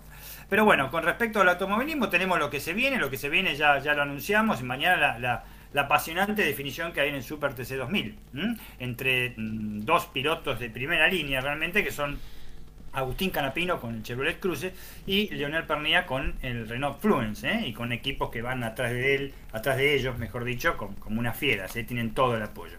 Canapino tiene 188 unidades ¿eh? frente a las 178 que tiene Pernilla, le lleva 10 puntos nada más. Ya están hechos los descartes, los descartes son la peor carrera que tuvieron, ya ambos la, la, hicieron y hay 43 puntos en juego mañana. Ellos dos son los únicos que son aspirantes al título. Ninguno de los otros que disputaron, como el flaco eh, Arduzo, que tuvo una gran temporada con el, con el Honda de evolución para mí, ojo el año que viene, tuvo una gran temporada para mí, ni tampoco la decepción que fue este eh, Rossi, que fue realmente Rossi, que para mí pagó caro el tema Rossi, esa carrera que no vamos a decir por capricho porque no fue tan así, hubo muchos atenuantes que no quiso disputar en el Vigicum y pagó caro esta incursión que le obliga a ser Toyota, Gazoo Racing, en Storca brasileño, donde hay que decir la verdad, su desempeño es pésimo. Los resultados fueron pésimos, el mejor resultado fue un décimo primer lugar. ¿Eh? Este, el último salió 16 y 17 en las dos carreras que hicieron en Brasil hace una semana. Realmente pasa intrascendente y de hecho ni se televisan las carreras. Antes televisaba claro. por el canal de la trompetita. Es una Pero cosa, ahora Dani, directamente no. no. Dan, es una cosa curiosa, ¿no? Eh, no sé si eh, realmente el medio mecánico que le ofrecen no es el ideal, porque, por ejemplo, eh, Rubens Barrichello cuando viene a competir acá al Super TC2000 se, sí. se, muestra mucho más competitivo de lo que Rossi es allá en el Stock Car, ¿no? Sí, no, o, o será, eso, será eso, será que no le encuentra la vuelta a los circuitos. Eh, yo vi dos carreras nada más este, en la primer el primer semestre de este año, este Gaby, cuando no había casi acá o el año pasado, no recuerdo ya bien con esto de la pandemia y por la pandemia. Este, y realmente mmm, son autos que se mueven mucho, muchísimo de adelante. Este, parecen mucho más grandes que los autos de, de, de, Super TC2000 acá, desde ya, muchísimo más grandes, muchi parece, parecen turismo carretera por lo ancho que son. Y, so, y, lo que sí, lo que son bravos son en Brasil, los pilotos en Brasil son bravos, son bravos en serio. ¿eh? Claro. Este, ha ligado unas cuantas también Rossi, ¿eh? ¿Eh? ha ligado unas cuantas piñitas que por ahí Ricky Beiser tendría que comentar esto porque le han dado con todo, tanto el año pasado como este año. Pero el desempeño que para mí le hizo, eh, se, se, se, perdió el foco del Super TC 2000 donde tenían iba primero también en la primera parte del campeonato. Hasta la, hasta la séptima fecha iba primero y estaba en, pelea. Y después el Pernia, que el, equipo Renault y el equipo Chevrolet no aflojaron, evolucionaron mucho y empezaron a ganar de la segunda parte hasta acá todas las carreras. Eh, mañana los, los, puntos para el primero y segundo y tercer lugar dan 3 y 2 puntos y un punto para la clasificación. Recordemos que hoy la clasificación es a la, a la tarde, a las 4 y media de la tarde. No va a haber carrera sprint. Hoy se clasifica nada más. ¿Mm? O sea, claro. no te van a mandar, si saliste primero, en los primeros 8 puestos del campeonato, no te van a mandar octavo. El que clasifica primero, del primero al 20, así largan. Punto. Se terminó. Y la carrera mañana, los puntos que se otorga, hay 43 puntos en juego, ya, ya nombré 3 para el primero 40, para el segundo 35, tercero 30, cuarto 25 y sigue bajando hasta el décimo lugar con un punto. Eh, la, la, distribución de estas unidades puede llevar a un empate, ¿eh? ojo, eh, como lleguen mañana, puede llegar a un empate tranquilamente en el tope de, de, de las posiciones en el campeonato para Leonel Pernía y para Agustín Canapino. Recordemos que Canapino es el puntero. Pero ahí tiene ventaja el piloto de Arrecifes. ¿Por qué? Porque tiene eh, cuatro carreras ganadas ¿eh? contra tres de Pernía. Y si mm, supóngase que mañana gana este, Pernía y tienen cuatro carreras ganadas los dos, también tiene este, eh, ventaja el piloto de Arrecife porque tiene cinco segundos puestos. ¿Eh? contra cuatro de Pernía. Si Pernía gana, no puede hacer otro segundo puesto, desde ya. Entonces, este, es como una definición de fútbol: gol a favor, sí, sí, gol en sí. contra, gol a veraje. ¿eh? Canapino las tiene de ganar en el sentido de que eh, va primero y lleva 10 puntos, nada más. Pero recordemos que a los Fluence le van muy, muy, muy bien el circuito número 9. Así que se espera lo mejor. Ojalá que sea emocionante, ojalá que no se toquen mucho. Se han dado un poquito en las últimas cuatro carreras, han tenido sus polémicas. Y mañana, 28 de noviembre, a las, este, a las 12 horas, eh, tienen la final 40 minutos más una vuelta. La clasificación, repito, es de 16.20 a 16.40 hoy en el día de la fecha. Así que bueno, esperamos el, el TC2000 a ver, a ver que, cómo sigue. Y lo que fue, este, vamos a dar ahora la, un poquito, ampliamos lo de WTCR, lo del campeonato eh, mundial de turismo. Eh, vamos a ver, este, están todas las condiciones, ya lo comentamos el miércoles en, cuando les mandé el audio. Jan Raer tiene todo como para ganar. Desde ya, larga en quinto lugar, eh, eh, prácticamente no se mueve también.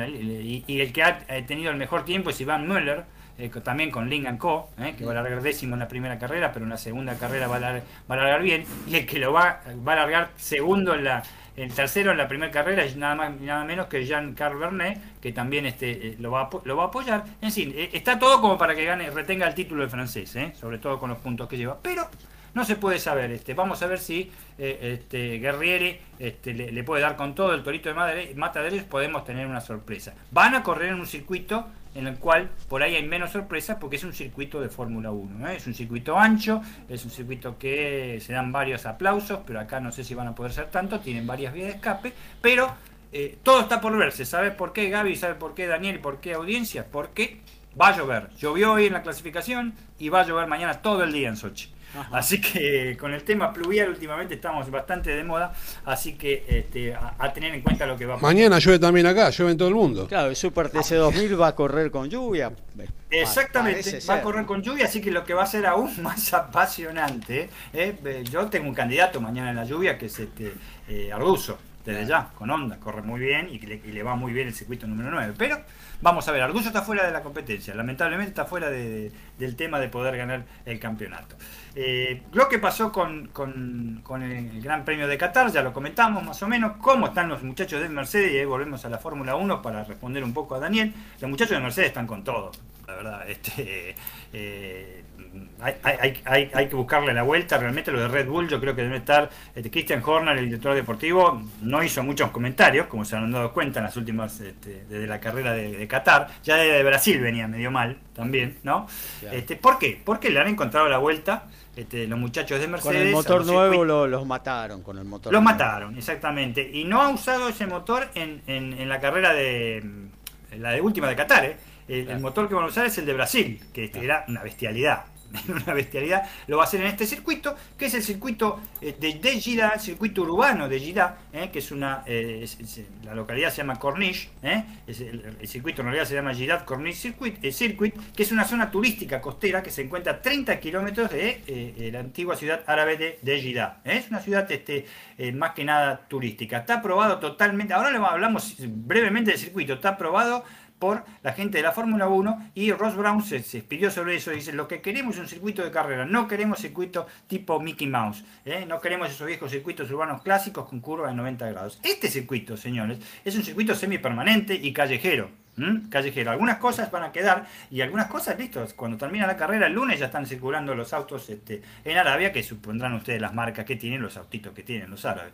Este, eh, pero resulta que es un circuito increíble. Yo después les voy a pasar la foto y si lo pueden ver la, gente por internet, en la cual la velocidad media promedio de este circuito va a ser de 252 kilómetros por hora. ¿eh? Es más rápida que Silverstone y es la segunda en rapidez después de Monza.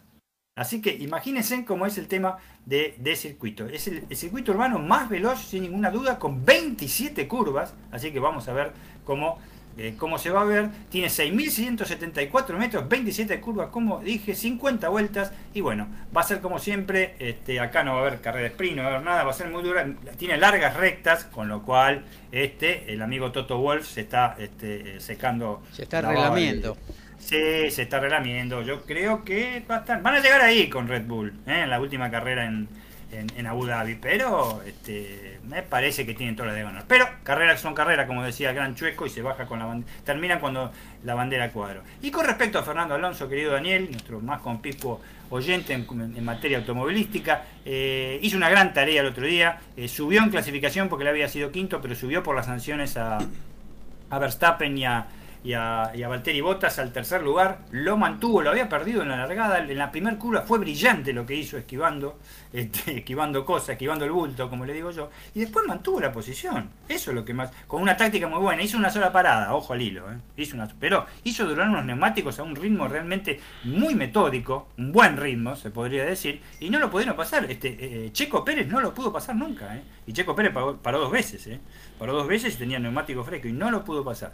¿Qué tiene Alonso? Alonso es uno de, los este, pilotos más difíciles de pasar en la Fórmula 1. Es dificilísimo las maniobras que te hace. Él sabe perfectamente que puede tapar este, dos veces y no, no mover el auto tres veces para taparte y lo hace, lo hace, lo hace. Obviamente pena en algún momento, sobre todo en las rectas, con la potencia que tiene el motor Renault desde ya. Pero realmente está eh, evolucionando muy bien, es un gran piloto. Yo creo que de tener un Mercedes, un Red Bull en este momento, eh, Fernando Alonso estaría disputando palma a palma el campeonato. Ha tenido duelos memorables con este, Lewis Hamilton.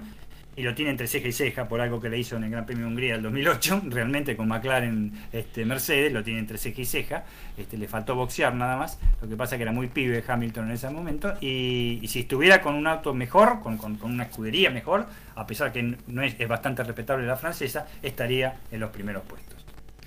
Muy bien, eh, eso es todo lo que tiene que ver con el automovilismo. El agradecimiento a Daniel Medina y a Daniel de Villa Taisay que siempre participa en nuestras emisiones. Actualizamos fútbol, rugby, Copa Davis en Código Deportivo número 85. En la Liga Italiana estamos en el entretiempo de Empoli, Fiorentina 0 a 0, Sampdoria cae como local 1 a 0 ante el Elias Verona. En la Bundesliga igualan en 0 en 34 del primer tiempo Colonia y el Borussia Mönchengladbach.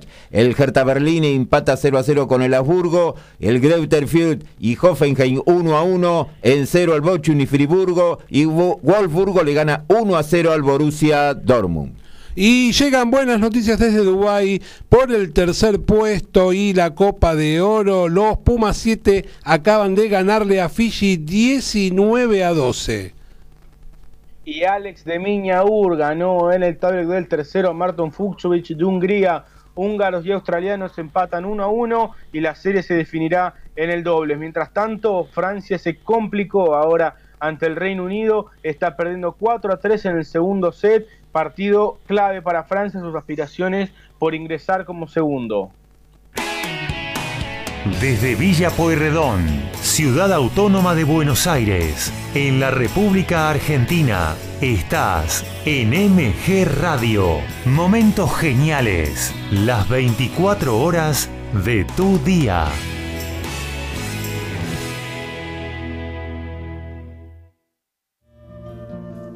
Mabel Rodríguez, clases de canto interpretación, trabajo corporal y vocal. Comunicate a nmabelr.hotmail.com o al Instagram arroba nmabelr. Animate con Mabel Rodríguez.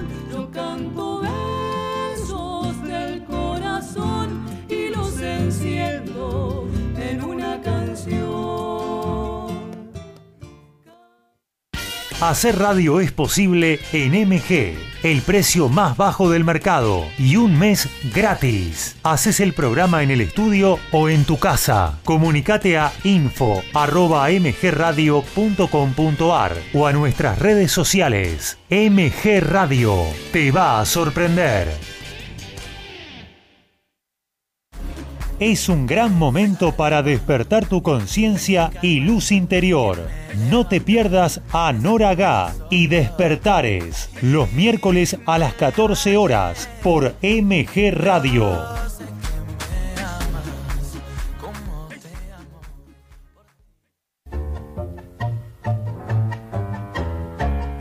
Abrazándote, abrazando tango.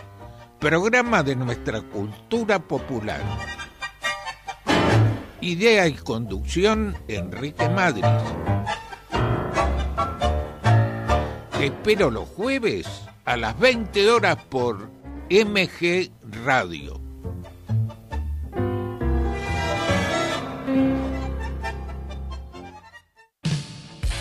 Metales brillantes, info, columnas, entrevista, efemérides, todo sobre el heavy metal. El viernes a las 16 horas se pone pesado en MG Radio con Metales brillantes.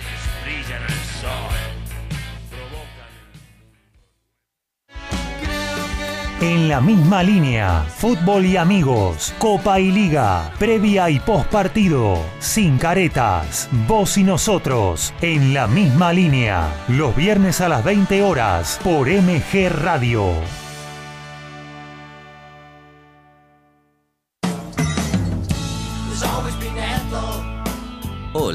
Soy Sergio Grosso y te invito a participar de El Acompañante todos los viernes a las 22 horas. Los temas de la vida abordados desde el conocimiento, la música y la literatura. Acordate, El Acompañante, viernes 22 horas, aquí en MG Radio.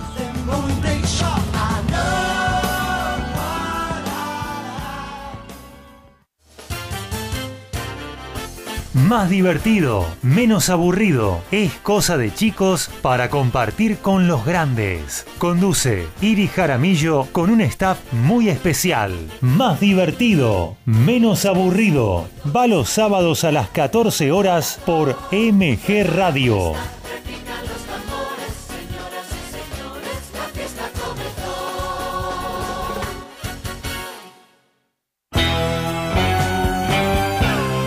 Estás en momentos geniales. Estás en MG Radio.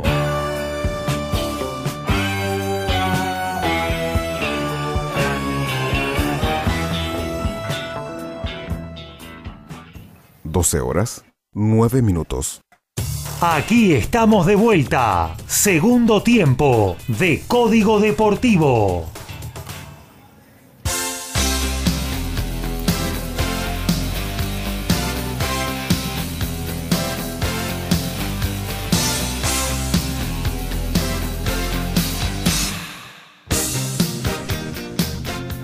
Y nos metemos en el segundo tiempo de nuestro programa. ¿eh? Hasta la una vamos a estar haciéndoles compañía con toda la info de la parte del planeta deportes.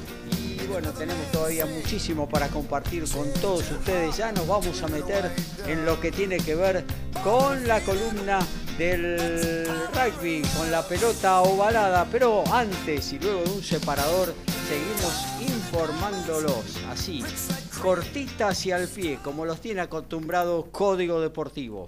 Somos pasionales, tenemos buena onda y también nos calentamos. Sumate a Código Deportivo. Somos como vos.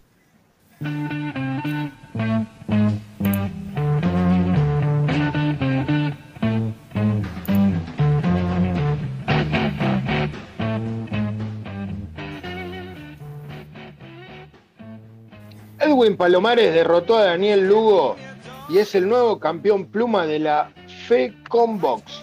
Cuando el árbitro paró el sufrimiento de Lugo en la sexta ronda en lo que fue el estelar de ESPN Knockout y Star Más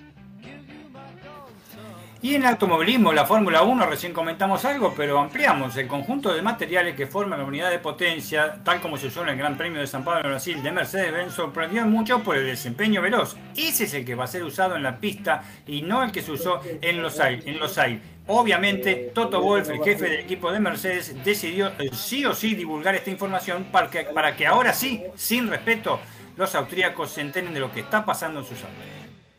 A partir del lunes comenzará el Challenger de San Pablo con mucha presencia argentina entre los que destacan Federico Coria, Francisco Cerúndolo, Juan Ignacio Londero, además de Nicolás Kicker, Pedro Cachín y Andrea Colarini que están haciendo los últimos esfuerzos por ingresar a la quali del Abierto de Australia. Y en básquet de la NBA, el mejor básquet del mundo, Katrina de Chanes para Denver Nuggets. Las aspiraciones de los de Colorado siguen siendo muy limitadas y acuciantes por las lesiones ahora la más dolorosa es la del base titular canadiense Jamal Murray, el año pasado y aún sin fecha de, retorno. Por si fuera poco, el MVP Nicola Jokic se sigue perdiendo juego por su muñeca rebelde. Además, Michael Porter Jr. sigue con sus problemas en la espalda y para rematar, PJ Dozier, el alero, ya no juega por rotura de ligamentos. A veces, y aún en la NBA, las cosas suceden y este fin de semana se tenían que jugar los primeros partidos de la United en tierras sudafricanas, pero debido a la aparición de la nueva variante de COVID, esta llamada Omicron, se suspendieron todos los encuentros. Y en la Liga Española ya tenemos el primer final. A la vez como local cayó 2 a 1 ante Celta de Vigo. Mina y Aspas los tantos del equipo de Coudé. José Lu el tanto de Alavés. En la Bundesliga 42 del primer tiempo empatan en cero Colonia y el Gladbach. El Hertha Berlín a través de Richard le gana ahora 1 a 0 al Hamburgo. El Greuther Fürth ahora cae 2 a 1 ante el Hoffenheim. En cero siguen el Bochum con el Friburgo. Y hay gol del Borussia Dortmund. Kahn ahora igual a 1 a 1 con Wolfsburgo. Bueno, nos metemos en el mundo balado, Alfredo González. Y se terminó la temporada 2021 para los Pumas, como comentábamos durante la semana, una temporada bastante floja, no tanto también en los resultados y en el juego del equipo nacional, pero bueno, vamos a ver cómo van a afrontar el 2022 que viene con muchas novedades ya que tenemos en fixture y los Pumas van a tener 12 partidos eh, en, su, etapa internacional del año que viene y la mayor novedad que es que seis de ellos se van a jugar en nuestro país, por suerte, ya que después de tres años el último partido había sido en Salta frente a los Springboks el 10 de agosto del 2019. Así que para arrancar en la ventana de julio lo- hay tres partidos en la Argentina frente a Escocia ya confirmados. Esperemos y... Los tres frente a las gaitas. Los tres frente a las gaitas del Cardo, acá en Argentina. Eh, ¿Dónde esperemos que algo- sabe eso? ¿Cómo? ¿Dónde en qué No, no, no, todavía no se sabe. O yo supongo que posiblemente uno en Buenos Aires eh, se haga, donde entonces ahí vamos a ver si podemos acreditarnos y estar presentes en el partido donde los Pumas van a jugar frente a Escocia. Eh, después de eso, después de enfrentar a... Recordamos que de los últimos cinco partidos, eh, Argentina los perdió los cinco con Escocia, tres en Edimburgo, uno en Chaco y el otro en Córdoba. Después, una vez que termina eh, la- esa ventana, llega el Championship, donde cambió el sistema para que los equipos viajen menos. Así que eh, está- va a ser distinto a los que los tenían acostumbrados.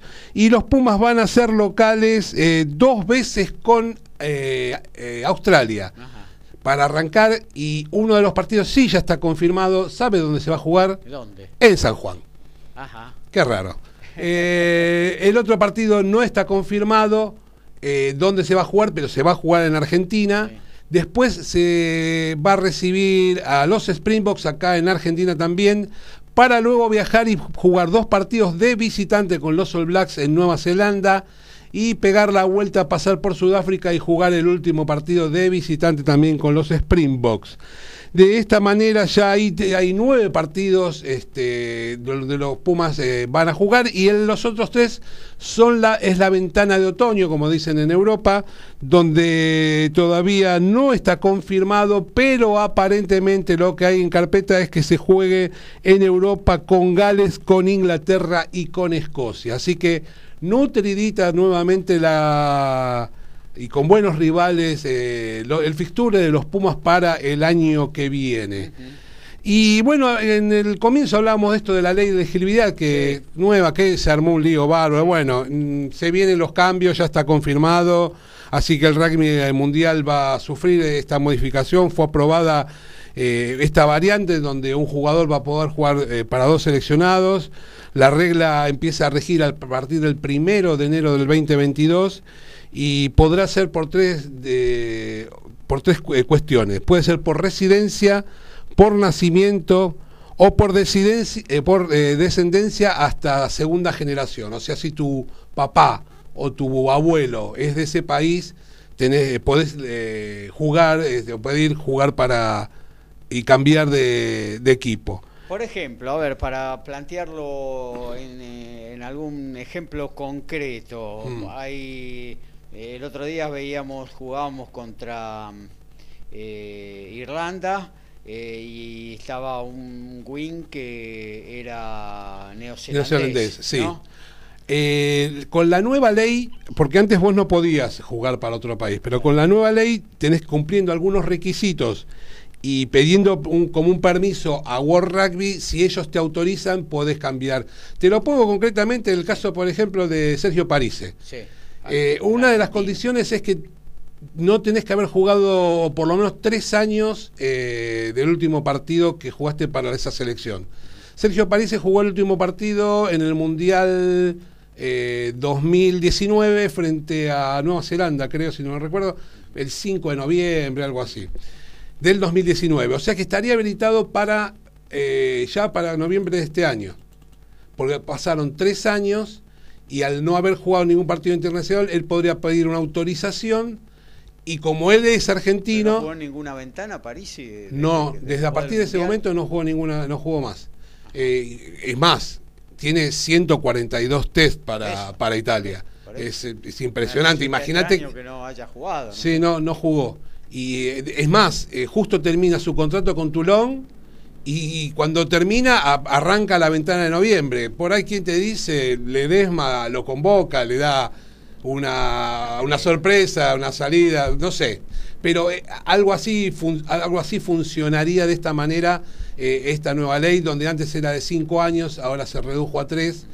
Eh, y la, la mayoría de los, los más beneficiados van a ser seguramente los equipos de las islas, Fiji, Samoa y Tonga. Tenían muchos en que los All Blacks. tiene- y- y en Australia jugando, en Inglaterra, que yo, los Unipola y tantos jugadores que están diseminados por el mundo jugando para otras selecciones. O sea, pueden volver a jugar en Samoa, en Fiji, en, en su país, donde han nacido, pero si no tienen, tienen que tener tres años sin haber jugado en, por ejemplo, Nueva Zelanda, Australia o donde hayan jugado. Así es, tres años sin jugar y tiene que demostrar eh, que hayan nacido en ese país o como te decía, que el papá, la mamá, el abuelo o la abuela hayan nacido en ese país y que World Rugby te autorice este, la situación porque eh, también pasa por ese lugar, ¿no?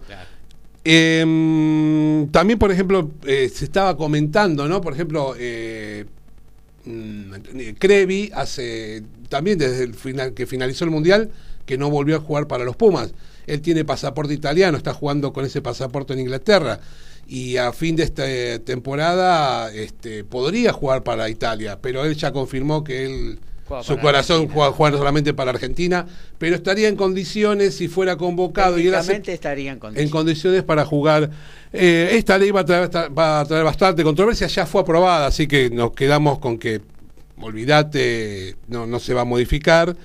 Y, y de ahora en más vamos a ver qué es lo que sucede, ¿no? Porque eh, muchos eh, jugadores, como te decía, sobre todo de las islas, yo, un Sabea, qué sé yo, este, Folau, un montón de jugadores conocidos y de primer nivel podrían por ahí volver a sus eh, naciones donde, de origen, donde nacieron. Eh, por otro lado tenemos el- lo que estábamos comentando, que los Pumas 7 arrancaron el torneo de Dubái, ¿no?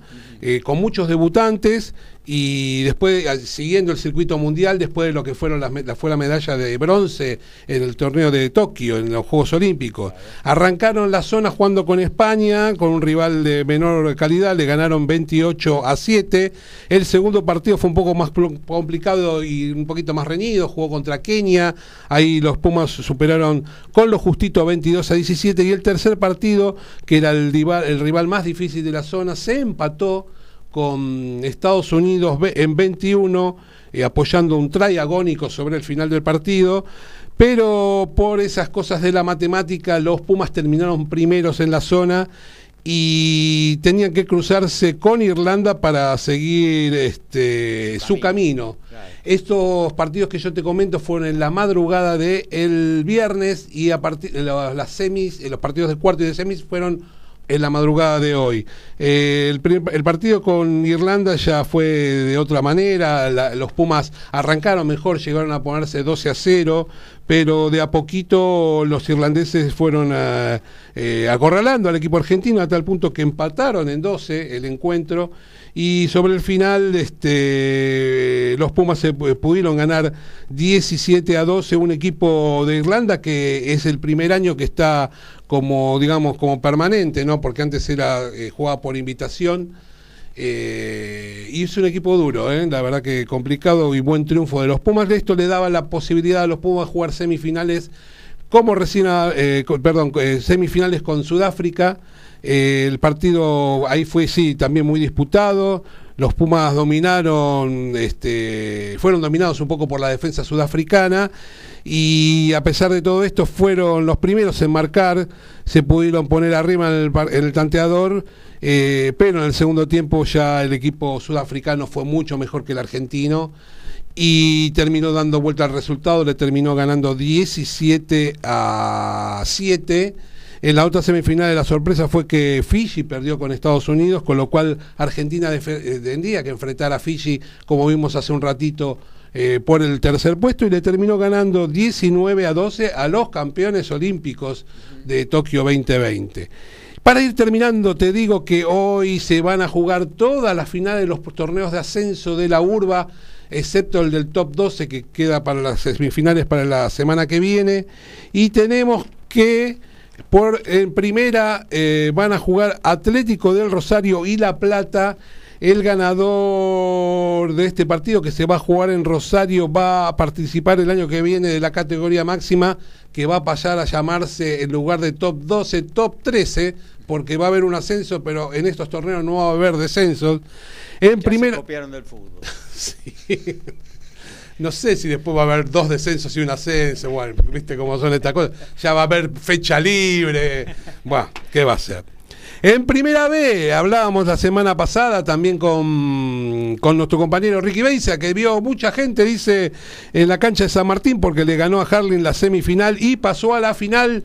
Y se van a jugar un mini clásico en primera vez, donde San Cirano y San Martín van a ver quién asciende a primera A. San Cirano desde que se juega el torneo con este formato siempre jugó en primera B.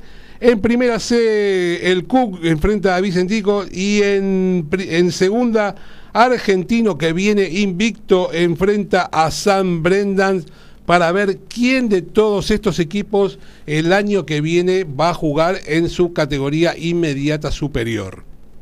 Muy bien, hasta ahí entonces todo lo que tiene que ver con el eh, mundo ovalado. Vamos a actualizar eh, fútbol y también Copa Davis en esta, la 85 de Código Deportivo. Y en la Premier tenemos 24 del primer tiempo, hay gol de Aston Villa, Target, ahora le gana 1 a 0 al Crystal Palace, Liverpool con gol de J le gana 1 a 0 al Southampton y continúan 0 a 0 Norwich City, Wolverhampton.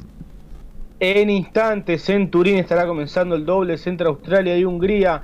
Bolt y Pierce por Australia, Marosan y Piros por Hungría, mientras que ya en Innsbruck y en Madrid se alinean los jugadores para arrancar sus series de singles. Andrés Ruble de Rusia contra Roberto Quirós de Ecuador y Filip Krajinovic de Serbia contra Dominic Kepfer de Alemania. Mientras que en el Challenger de Brasilia ya se está jugando la primera semifinal. Federico Coria saca 3-1 y ventaja sobre Francisco Cerúndolo. Hacemos periodismo. Nos encantan los deportes. Lo sentimos y vivimos al tope. Somos iguales a vos. Somos Código Deportivo.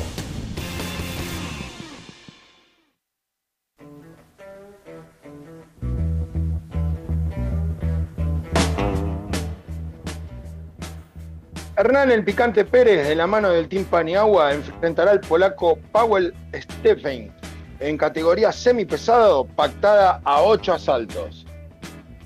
Y en automovilismo, Super TC 2000, Leonel Pernilla lideró el shakedown, prueba de motores de, eh, el- del día viernes con, en la clasificación en el Oscar y Juan Galvez para la carrera de mañana. Pernilla primero con el Renault Flu- Fluence 1.27.52, segundo Agustín Canapino con el Chevrolet Cruze a medio segundo e Ignacio Montenegro tercero con Honda Civic. Día muy especial para el tenis argentino, especialmente para las mujeres, porque Nadia Podoroska va a estar disputando una exhibición en Chipoleti, Río Negro, frente a Julieta Estable. Todavía quedan algunas entradas por si alguien desde Chipoleti nos está escuchando y se quiere acercar para ver a la mejor tenista argentina del momento, que ayer estuvo, por ejemplo, recorriendo Villa Langostura. Y en básquet de la NBA, el mejor básquet del mundo. Ustedes saben que se disputan los partidos de básquet 82, para ser más precisos, prácticamente todos los días, inclusive Navidad. Pero no, hay un día, el cuarto jueves del mes de, de noviembre, cada año no se disputa por el famoso Día de Acción de Gracia que tienen los estadounidenses y que sirven para juntar a la familia, comer pavo con papas como plato exclusivo. Ah, desde ya no jugaron, pero ¿saben por qué? Hasta el 2005 se jugaba ese día y por televisión no los veía nadie. Por eso no juegan a partir del 2006. Y tenemos en poco tiempo un gran partido para ver. Los Sharks de Sudáfrica anunciaron un partido amistoso con los Saracens de Inglaterra. El partido se juega en Londres en el Stone X Stadium el 15 de enero del 2022. La fecha 14 del clausura en Uruguay, Deportivo Maldonado cayó 1 a 0 ante Cerrito, igualaron en 0 Progreso y Peñarol, Sudamérica le ganó 3 a 1 a Rentistas, Liverpool y Nacional empataron 2 a 2, Plaza Colonia de local perdió 1 a 0 ante Wanderers, el lunes continúa 16.30 Cerro Largo City Torque, cierran el martes. 9.45 River Villa Española, 16.30 Fénix, Boston River, puntero Nacional a una del final, perdón, Peñarol con 29 y segundo Nacional con 27. Muy bien, nos vamos a meter eh, ahora con lo que tiene que ver con el boxeo, así que saludamos nuevamente a Ricardo Ricky Baiza. Bueno, Gaby, eh, sí, tuvimos anoche una, una jornada con, con bastante boxeo y, la verdad que fue bastante buena para los argentinos. eh, en el ámbito local, obviamente, en el ámbito internacional bastante complicada la, la noche, pero vamos a empezar con lo que pasó, vamos, vamos a, buscar bien, y vamos a empezar a- con lo que pasó en el, eh, perdón, Ah, acá vamos, en el Encontró la hoja. estadio... ¿Cómo no? Tengo, tengo cuadernos, do- dos cuadernos ando.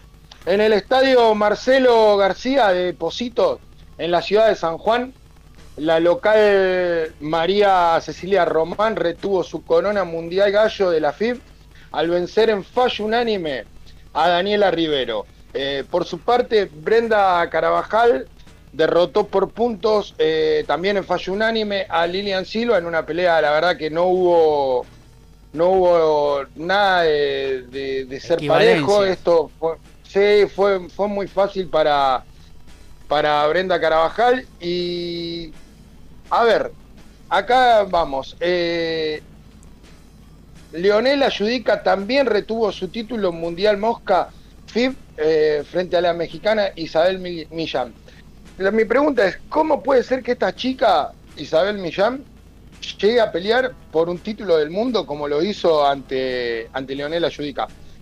No sé qué méritos tuvo, la verdad que hay que, hay que mirar estas cosas. Lo más destacable de esta jornada, Gaby, Sí. fue que la televisión fue la TV pública en, en lo que es un nuevo ciclo del bo- de boxeo para todos. Ajá. Tenemos tres canales, eh, dos canales de aire que dan boxeo todos los fines de semana y tenemos dos canales de cable, perdón, como ESPN y como eh, Texas Sport que también dan Juega boxeo. Morón hoy. O sea, sí, juega, juega Morón con Quilmes, así que, pero lamentablemente yo no tomo birra, así que va a, jugar solamente Gallardo. Y bueno, como te decía Gaby, esto es, es algo muy bueno para el boxeo, de que hayan canales que transmitan todas las veladas que se vienen haciendo, que la verdad que son muchas, eh, y el boxeo, a diferencia de otros deportes, no para nunca, nunca, eh, y esto nos trae mucha gratitud a los amantes de este deporte. Hay que, Ricky, ahora poniéndonos serios también, hay que eh, ver también que esta cantidad de, veladas que hay viernes, sábado, eh, eh, que tengan buenos cultores, ¿no? Porque la verdad que a veces se ven eh, eh, boxeadoras o boxeadores que no están a la altura de una pantalla de TV y eso sería un riesgo también para, eh, para el progreso de- del boxeo argentino, ¿no? Sí, es relativo, Gaby, porque, mira, eh, de las peleas que más se esperan en el mundo, terminan siendo siempre un asco prácticamente. Sí, pero- te voy a poner dos o tres ejemplos que se me vienen rápido a la cabeza. Teófimo López contra Lomachenko se esperó una locura, era, era la pelea del año y decepcionaron. Eh, Floyd Mayweather con Manny Pacquiao, sin ir más lejos, la verdad que ellos hicieron un- una promoción de, de la- del super combate del siglo y la verdad que no se tiraron casi trompadas. Y después uno no espera mucho de algunos combates y terminan siendo guerras, que es lo que nos gusta a, a los amantes del boxeo. Por eso digo, esto de los nombres no, no te garantizan nada, ¿no? No, Obviamente. Yo no hablo de los nombres, yo hablo de rendimiento de los boxeadores y, o boxeadoras que a veces no están a altura. Vos le acabas de decir, una, una boxeadora no, sí, que pelea por el es- título del mundo sin, y está muy lejos de, de dar la talla, ¿no? Sí, sin duda, sin duda que la verdad que Isabel Millán no, no, no estuvo ni cerca. Eh, bueno, esto fue en. Perdón, en, San Juan. Y ahora te voy a contar que cerquita, en San Luis, en Villa Merced, en el estadio José María Gatica, eh, Micaela Luján retuvo también su, su título mundial, su cetro mundial, Eh, en este caso el Super Mosca de la FIB ante la panamelia Natalie Delgado por fallo unánime o en otro combate que no tuvo equivalencia, la verdad que defendió muy bien su, su primera defensa eh, esta chica Luján y yo creo, yo creo que la panameña también estuvo lejos de, de, un, de una pelea por un título en cualquier otro momento de su carrera. Eh, con respecto a lo que va a pasar hoy, y ya que hablamos de Teófimo López, la plataforma de Azón de las 20 horas nos trae el choque entre dos invictos. Teófimo López, que tiene un récord de 16-0 con 12 knockouts, versus el australiano George Camboso Jr., que tiene un récord de 19-0 con 10 knockouts. Eh, una particularidad, Teófimo posee los cuatro cinturones, pero va a exponer tres nada más. Eh, va a exponer lo del eh, OMB, AMB y del FIB de la categoría ligero. Esta en esta velada, Gaby, te digo que iba a participar un argentino, nuestro compatriota Nicolás de Mario, quien gracias a Dios se hizo una tomografía eh, por control antes de la pelea y fue detectado un derrame cerebral pequeño, por lo cual fue suspendida la, contienda, ¿no? Eh, nuestro compatriota Nico de, Mario va a tener que esperar por lo menos cuatro meses para volver a hacerse un estudio y ver si va a poder subir al ring. Gracias a Dios, eh, estos controles de rutina que se tienen que hacer antes, obviamente, eh, detectó esto que pudo haber sido muchísimo más grave. Eh, con respecto a las unificaciones, que hoy hablé de dos, eh, también ESPN va a poner, en, ESPN no va a poner en pantalla otra unificación que va a ser el de los, perdón, en el Park Theater de Las Vegas, con dos invictos también, Brandon Figueroa de 22-0 con 17 knockouts que es un boxeador que a mí me encanta personalmente, versus Stephen Fulton Jr., que tiene 19-0 con 8 knockouts. Esto va a ser por los cinturones CMB de Figueroa y OMB de, Fulton. Eh, transmisión de ESPN para prestarle muchísima atención. Eh, yo la verdad que voy a ver esta, esta velada. Voy a ver si, si veo la de Teófimo, si no se superponen. Pero yo creo que Teófimo en la anterior va a tener mucha ventaja sobre George Camboso Jr., porque no es un noqueador y Teófimo pega muy fuerte.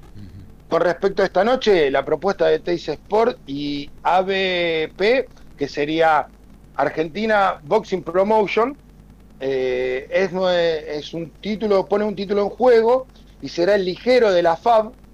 Esto va a ser entre Claudio Danef y Gerardo Pérez con un interesante semifondo que, en donde van a participar Joel Peralta y Brian Roner en la categoría Welter, pactada a seis vueltas. Y con respecto a lo que hablábamos de esto de los boxeadores, Chino Maidana, en el complejo Las Clavelinas, eh, de Ingeniero Maswich, y Knockout 9 van a exhibir una cartelera de cinco combates, donde se destaca la pelea de Martín Jara versus Julián Gómez, en peso medio eh, a, cuatro, a cuatro rondas y la de Nicolás Verón versus Fernando Bataglia también en medianos, pero está a seis asaltos. Es como hablábamos vos, como hablábamos hoy y lo decías vos Gaby justamente, no son boxeadores de, un gran renombre, pero van a tener que, demostrar lo que, lo que son en el, en el ring, ¿no? Para ir cerrando cortito, te digo que ayer hubo a la tarde, a la siesta de, nuestro viernes, hubo una velada interesante, interesantísima. La verdad que hubo un peleón. Eh, pero ESPN nos dio la vuelta al encordado del sueco Badu Jack primero, eh, que demolió en dos asaltos a Samuel Crossed por, eh, por la vía del knockout. La verdad que le pegó mucho en el segundo asalto. Tres caídas. Eh, en un peso crucero donde los golpes duelen mucho, así que el árbitro paró el sufrimiento de, de y decidió la, victoria de Baduyak en sus últimas en sus últimos cartuchos, digamos, porque ya, ya está grande el sueco.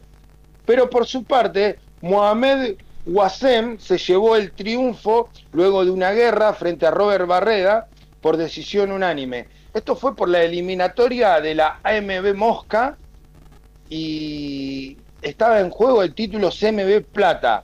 Eh, así que se espera muchísimo de, este chico eh, algerino que es Muhammad Wasem, que viene muy bien, viene derribando muñecos, así que vamos a ver qué es lo que, lo que se le viene. Y como vos dijiste, entre viernes y sábado tuvimos 10 veladas y encima, como anticipé, se viene la segunda de, de Castaño versus Charlo. Esto va a ser, como dije, en Houston. No tenía la fecha, pero puedo confirmar que es el 26 de febrero. Ajá, muy bien. Ahí estamos. Eh, te enteraste, obviamente, por Código Deportivo en la voz del especialista en boxeo Ricardo Baiza. Actualizamos fútbol, rugby y Brasilia en Código Deportivo 85. En la Serie A estamos ya en 30 del segundo tiempo. Empoli cae 1 a 0 ante la Fiorentina. Sandoria y Elias Verona igualan 1 a 1. Valencia en la Liga Española 24 del primer tiempo le gana 1 a 0 al Rayo Vallecano. Y se está jugando la final del último torneo del año y Sudáfrica le está ganando a Estados Unidos en el final del primer tiempo 21 a 0. Arrasador comienzo de Federico Coria, 6-1 el primer set sobre Francisco Cerúndolo, ahora está sacando Francisco 15-40 en el primer juego del segundo parcial, a ver si Coria comienza quebrando también en el segundo. Asistencia mágica, el sorpaso inesperado y el try sobre el cierre. Todo está en Código Deportivo.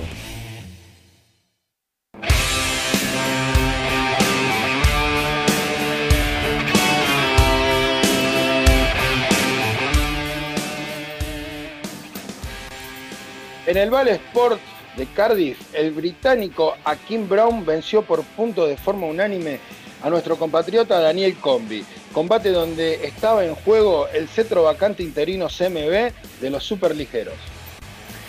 En el turismo carretera avanza el armado del Toyota Camry para el turismo carretera, su debut el año que viene. En pocos días se espera para poder comenzar con el, proceso llamado de vestimenta enchapada, o sea, el prototipo todo hecho en madera. De esa manera se sumará a Chevrolet, Dodge, Ford y Torino en 2022. Están los talleres Jacos. Por ahora las estructuras de caños tienen como punto de partida lo que actualmente se usa para el Torino y el motor de entrada para probarlo será Dodge. Va a abrir la temporada 2022 con dos autos en Viet Marrido Negro el fin de semana del 13 de febrero 2022. Por los playoffs de ascenso de la Copa Davis, Noruega con Casper Ruud, el número 8 del mundo, recibe a Ucrania en Oslo. El día de ayer, Ruud y Durasovic le dieron el 2-0 a Noruega y ahora quisieron cerrarlo en el dobles, pero no pudieron porque fue triunfo ucraniano. Ahora mismo la serie está 2 a 1 y Casper Ruud está jugando el cuarto punto ante Sergej Stakowski, buscando darle triunfo a los noruegos. Y en básquetbol, la NBA, el Minnesota Timberwolves cayó en su visita como visitante, valga la redundancia, ante Charlotte Hornets, el equipo de Michael Jordan. Los Timberwolves cayeron por 133 a 115 incuestionablemente. Leandro Bolmano entró en los minutos finales, tres para ser más precisos, y aportó dos puntos, dos rebotes y dos asistencias. Y ayer viernes se dio a conocer un comunicado por parte del club francés Toulon. Edsebet tiene que permanecer sin jugar por tres meses por protocolo de conmoción cerebral. El segunda línea de los Springboks sufrió un golpe contra Inglaterra y hasta finales de febrero el jugador de 30 años no volverá a las canchas.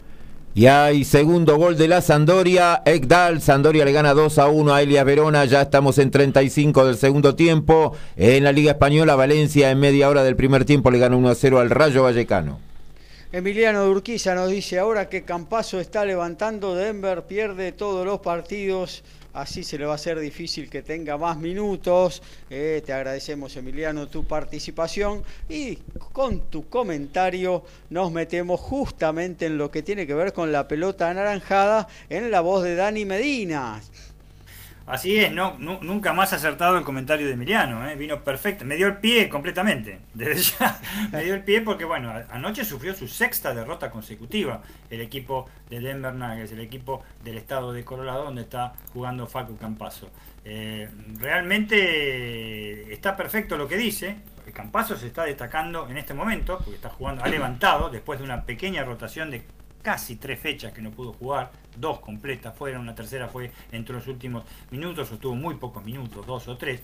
Ayer cayeron por sexta vez este, eh, seguida, consecutiva, por 120 a 109 ante los Milwaukee Bucks, ante los campeones, eh, nada más ni nada menos. Fue cuando anduvo muy bien, 16 puntos, fue la figura del equipo este, eh, de Denver, y dos asistencias.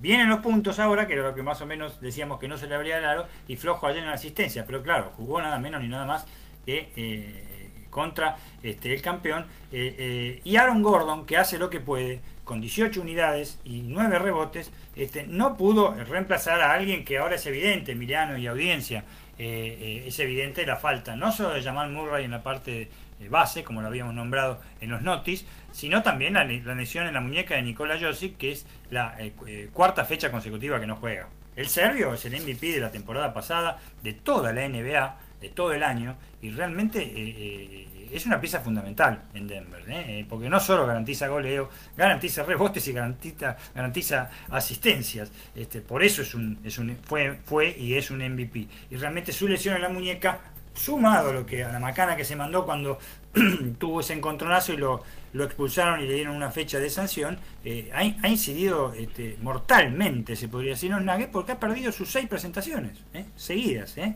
Eh, primero fue la que cuando estaba jugando cuando lo expulsaron y después las cinco restantes.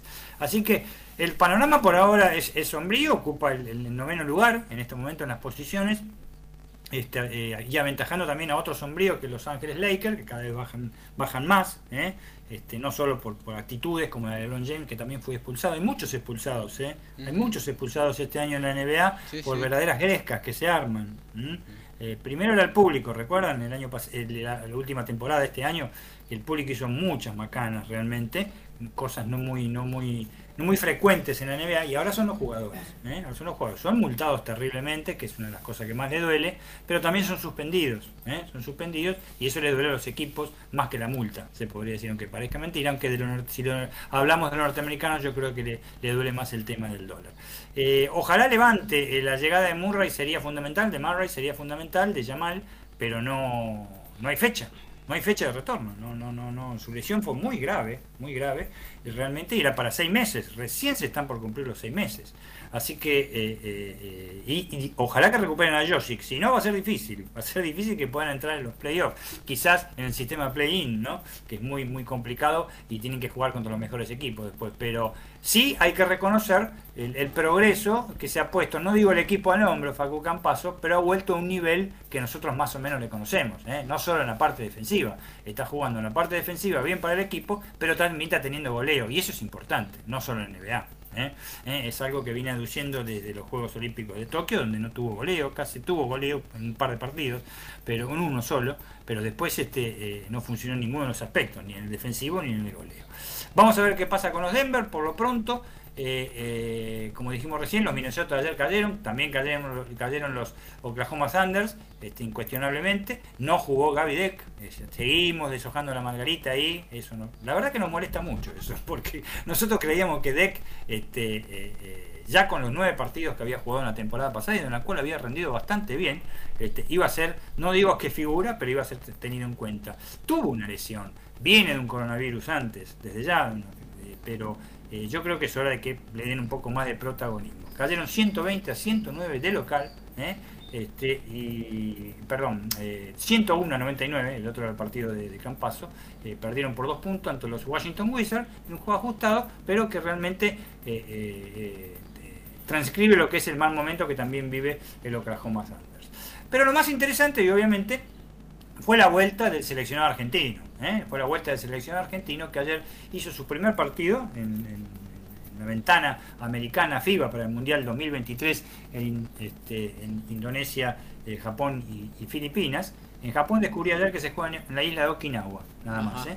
Este, no se va a jugar en la, parte más continental, se podría decir, de la isla, que la parte de Tokio, eh, Saitama, que está cerca de Tokio, Kyoto, en fin, Osaka, nada que ver. Se va a jugar nada más que en Okinawa.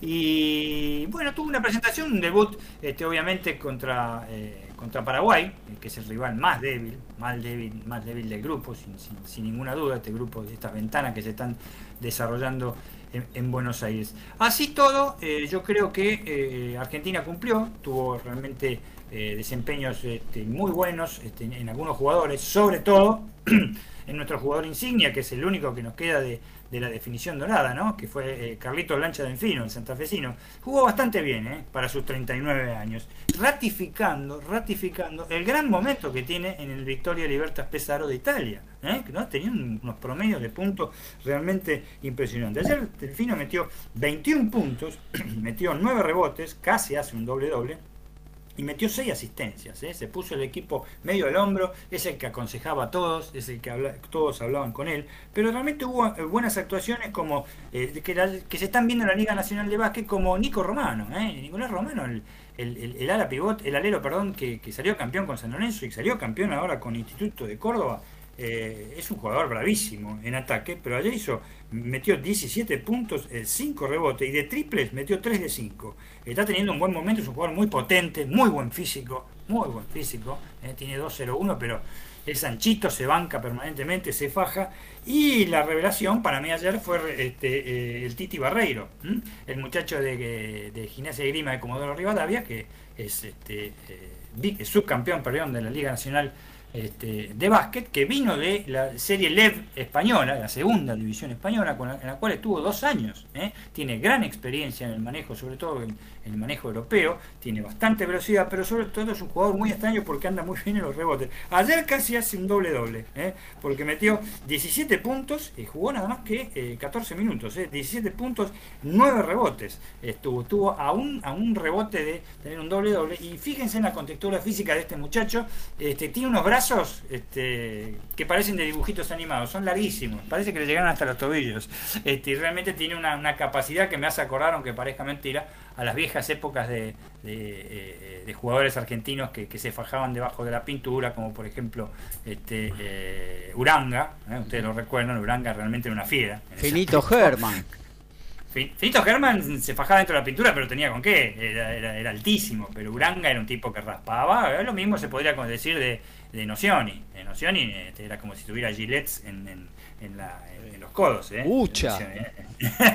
Ucha, Ucha, el muchacho de Lanús que después jugó para el seleccionado de Capital Federal. Era bravísimo, Ucha, era, más bajito incluso. Ucha. Pero bueno, un muchacho que se distingue bastante. Se, se este, eh, enfrentaron al, al, al, rival más débil del grupo, sin ninguna duda, como dije antes, que fue eh, que es este, Paraguay y realmente lo van a, van a jugar hoy nuevamente a partir de las este, 22 horas este, ya está confirmado, son los 12 mismos que actuaron este, ayer y creo que se va a repetir la situación, no, no, no, no, no creo que haya este, mayores diferencias en cuanto a resultados. Argentina va a ganar sus dos este, compromisos contra Paraguay.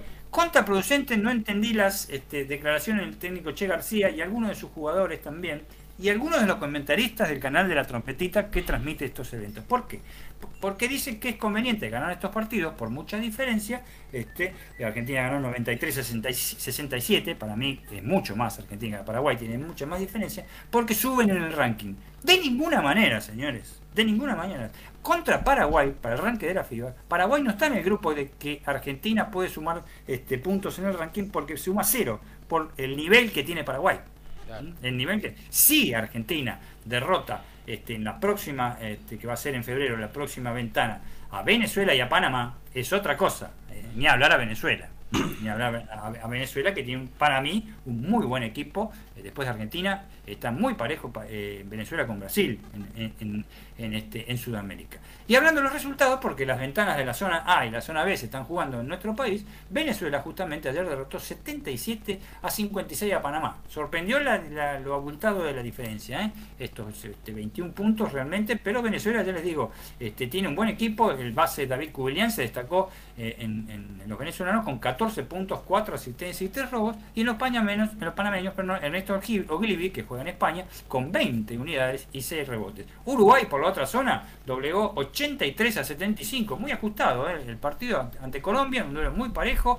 La figura, por supuesto, del equipo de Rubén Magnano, de la, eh, vecina orilla, fue Bruno Fittipaldo, ¿eh? con el base que que juega este, en Tenerife, en el Iberostar Tenerife de España, 31 puntos, 6 rebotes y 3 asistencias. Los colombianos no sorprendió porque es el que volvió loco a Argentina, no solo cuando perdimos en forma humillante en Colombia, sino acá también el mejor fue Brian Angola con 37 unidades, 4 recobres y 3 robos. Y por último, Brasil superó bien, tranquilo, igual que Argentina con Paraguay, sin esforzarse mucho, 77 a 53 a Chile con la actuación de su mejor jugador y que brilló en el último preolímpico en, eh, eh, en Croacia. Bruno Caboclo, eh, con doble doble, producto de 14 puntos y 13 rebotes. Vamos a ver, hoy a las 22, también este, por Teis Sport, lo vamos a nombrar en la agenda. Argentina juega, no creo que tenga problema, tiene que este, doblegar a Paraguay tiene que mejorar un poco defensa, en defensa, jugó muy suelto, es el primer partido para todos, prácticamente, menos para, para Delfino,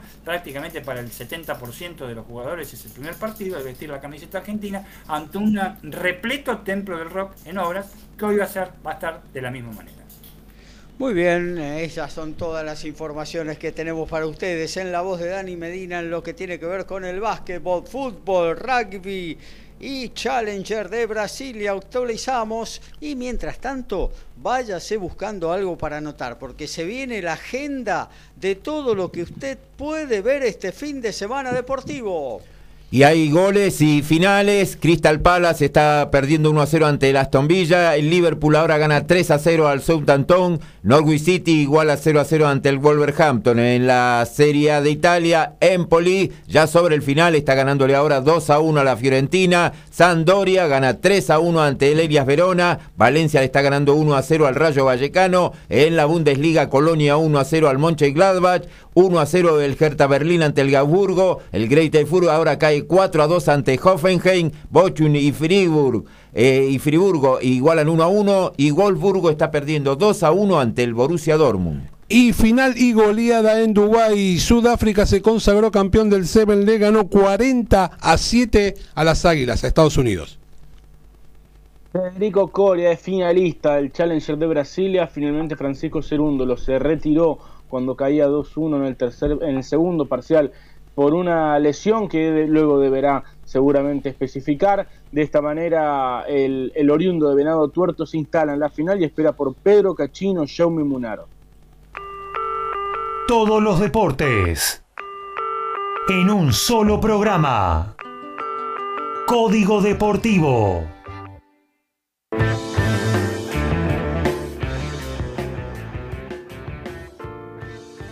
Hoy a las 22 horas la plataforma Son presenta al estadounidense Teófimo López versus al australiano George Camboso Jr. por los títulos ligeros AMB, FIB y OMB del primero. Canal 9, 22 horas, Knockout 9 presenta a Martín Jara versus el bonaerense Julián Gómez a cuatro rounds en la categoría medianos. Teis Sport 23.50 horas eh, presenta a Claudio Chaito Danef versus Antonio eh, Pérez por el título argentino ligero. Y 23 horas, 23.59 horas, y ESPN 2 pone en pantalla al estadounidense Brando Figueroa y su compatriota Steven Fulton por la unificación de los títulos Super Gallo, OMB del primero y CMB del segundo. Y en automovilismo, mañana domingo 28 de noviembre, final carrera coronación del Super TC 2000 en el Oscar y Juan Galvez de la ciudad de Buenos Aires, 10 horas por Canal 13 y TS Sports.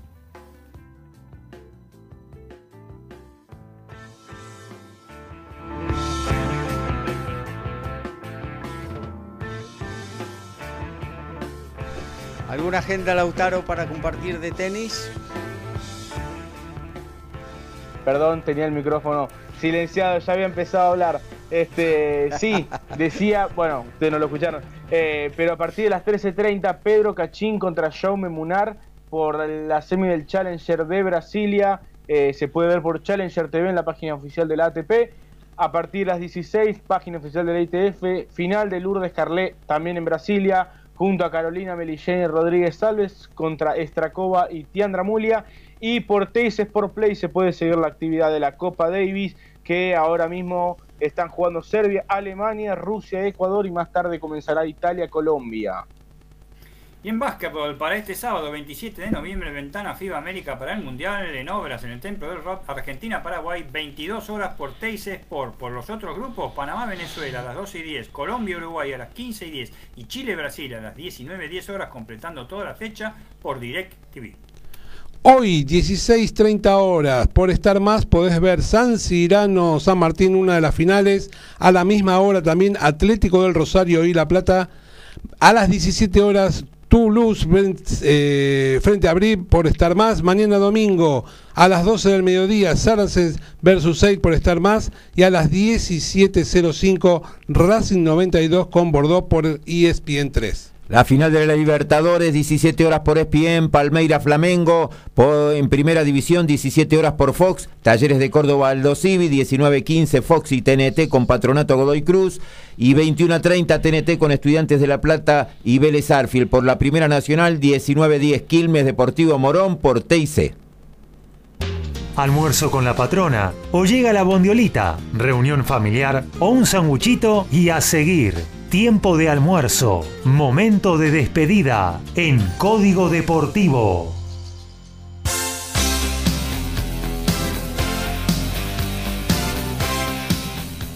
Muchas gracias Horacio, nos reencontramos el próximo miércoles. Un gustazo y hasta el próximo miércoles. Lo mismo para vos, Alfredo. Gracias muchachos, audiencia, nos encontramos el miércoles, saludos. Ricky Beisa, abrazo.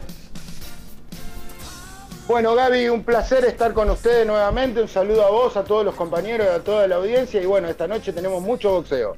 Tal cual, Lautaro Miranda, un abrazo grande. Nos reencontramos el miércoles. Abrazo grande, Gaby. Un saludo para toda la audiencia y nos vemos el miércoles. Dani, el gusto de siempre. Por favor, este saludo para vos, saludos a los compañeros, a toda la audiencia. Nos encontramos el miércoles. Vean Super C2000, primer entrenamiento. Primero un Chevrolet con 16 centésimas sobre un Renault. Se van a dar con todo.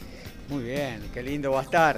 Eh, bueno, a las 14 arranca más divertido, menos aburrido en el aire de MG Radio a las 10, de MG Radio a las 18 va em, la repetición del programa especial de ayer del Diario de Turismo, 400 emisiones de Francisco Simoni al aire y bueno, lo festejó con un programa un poquito más extenso de lo habitual.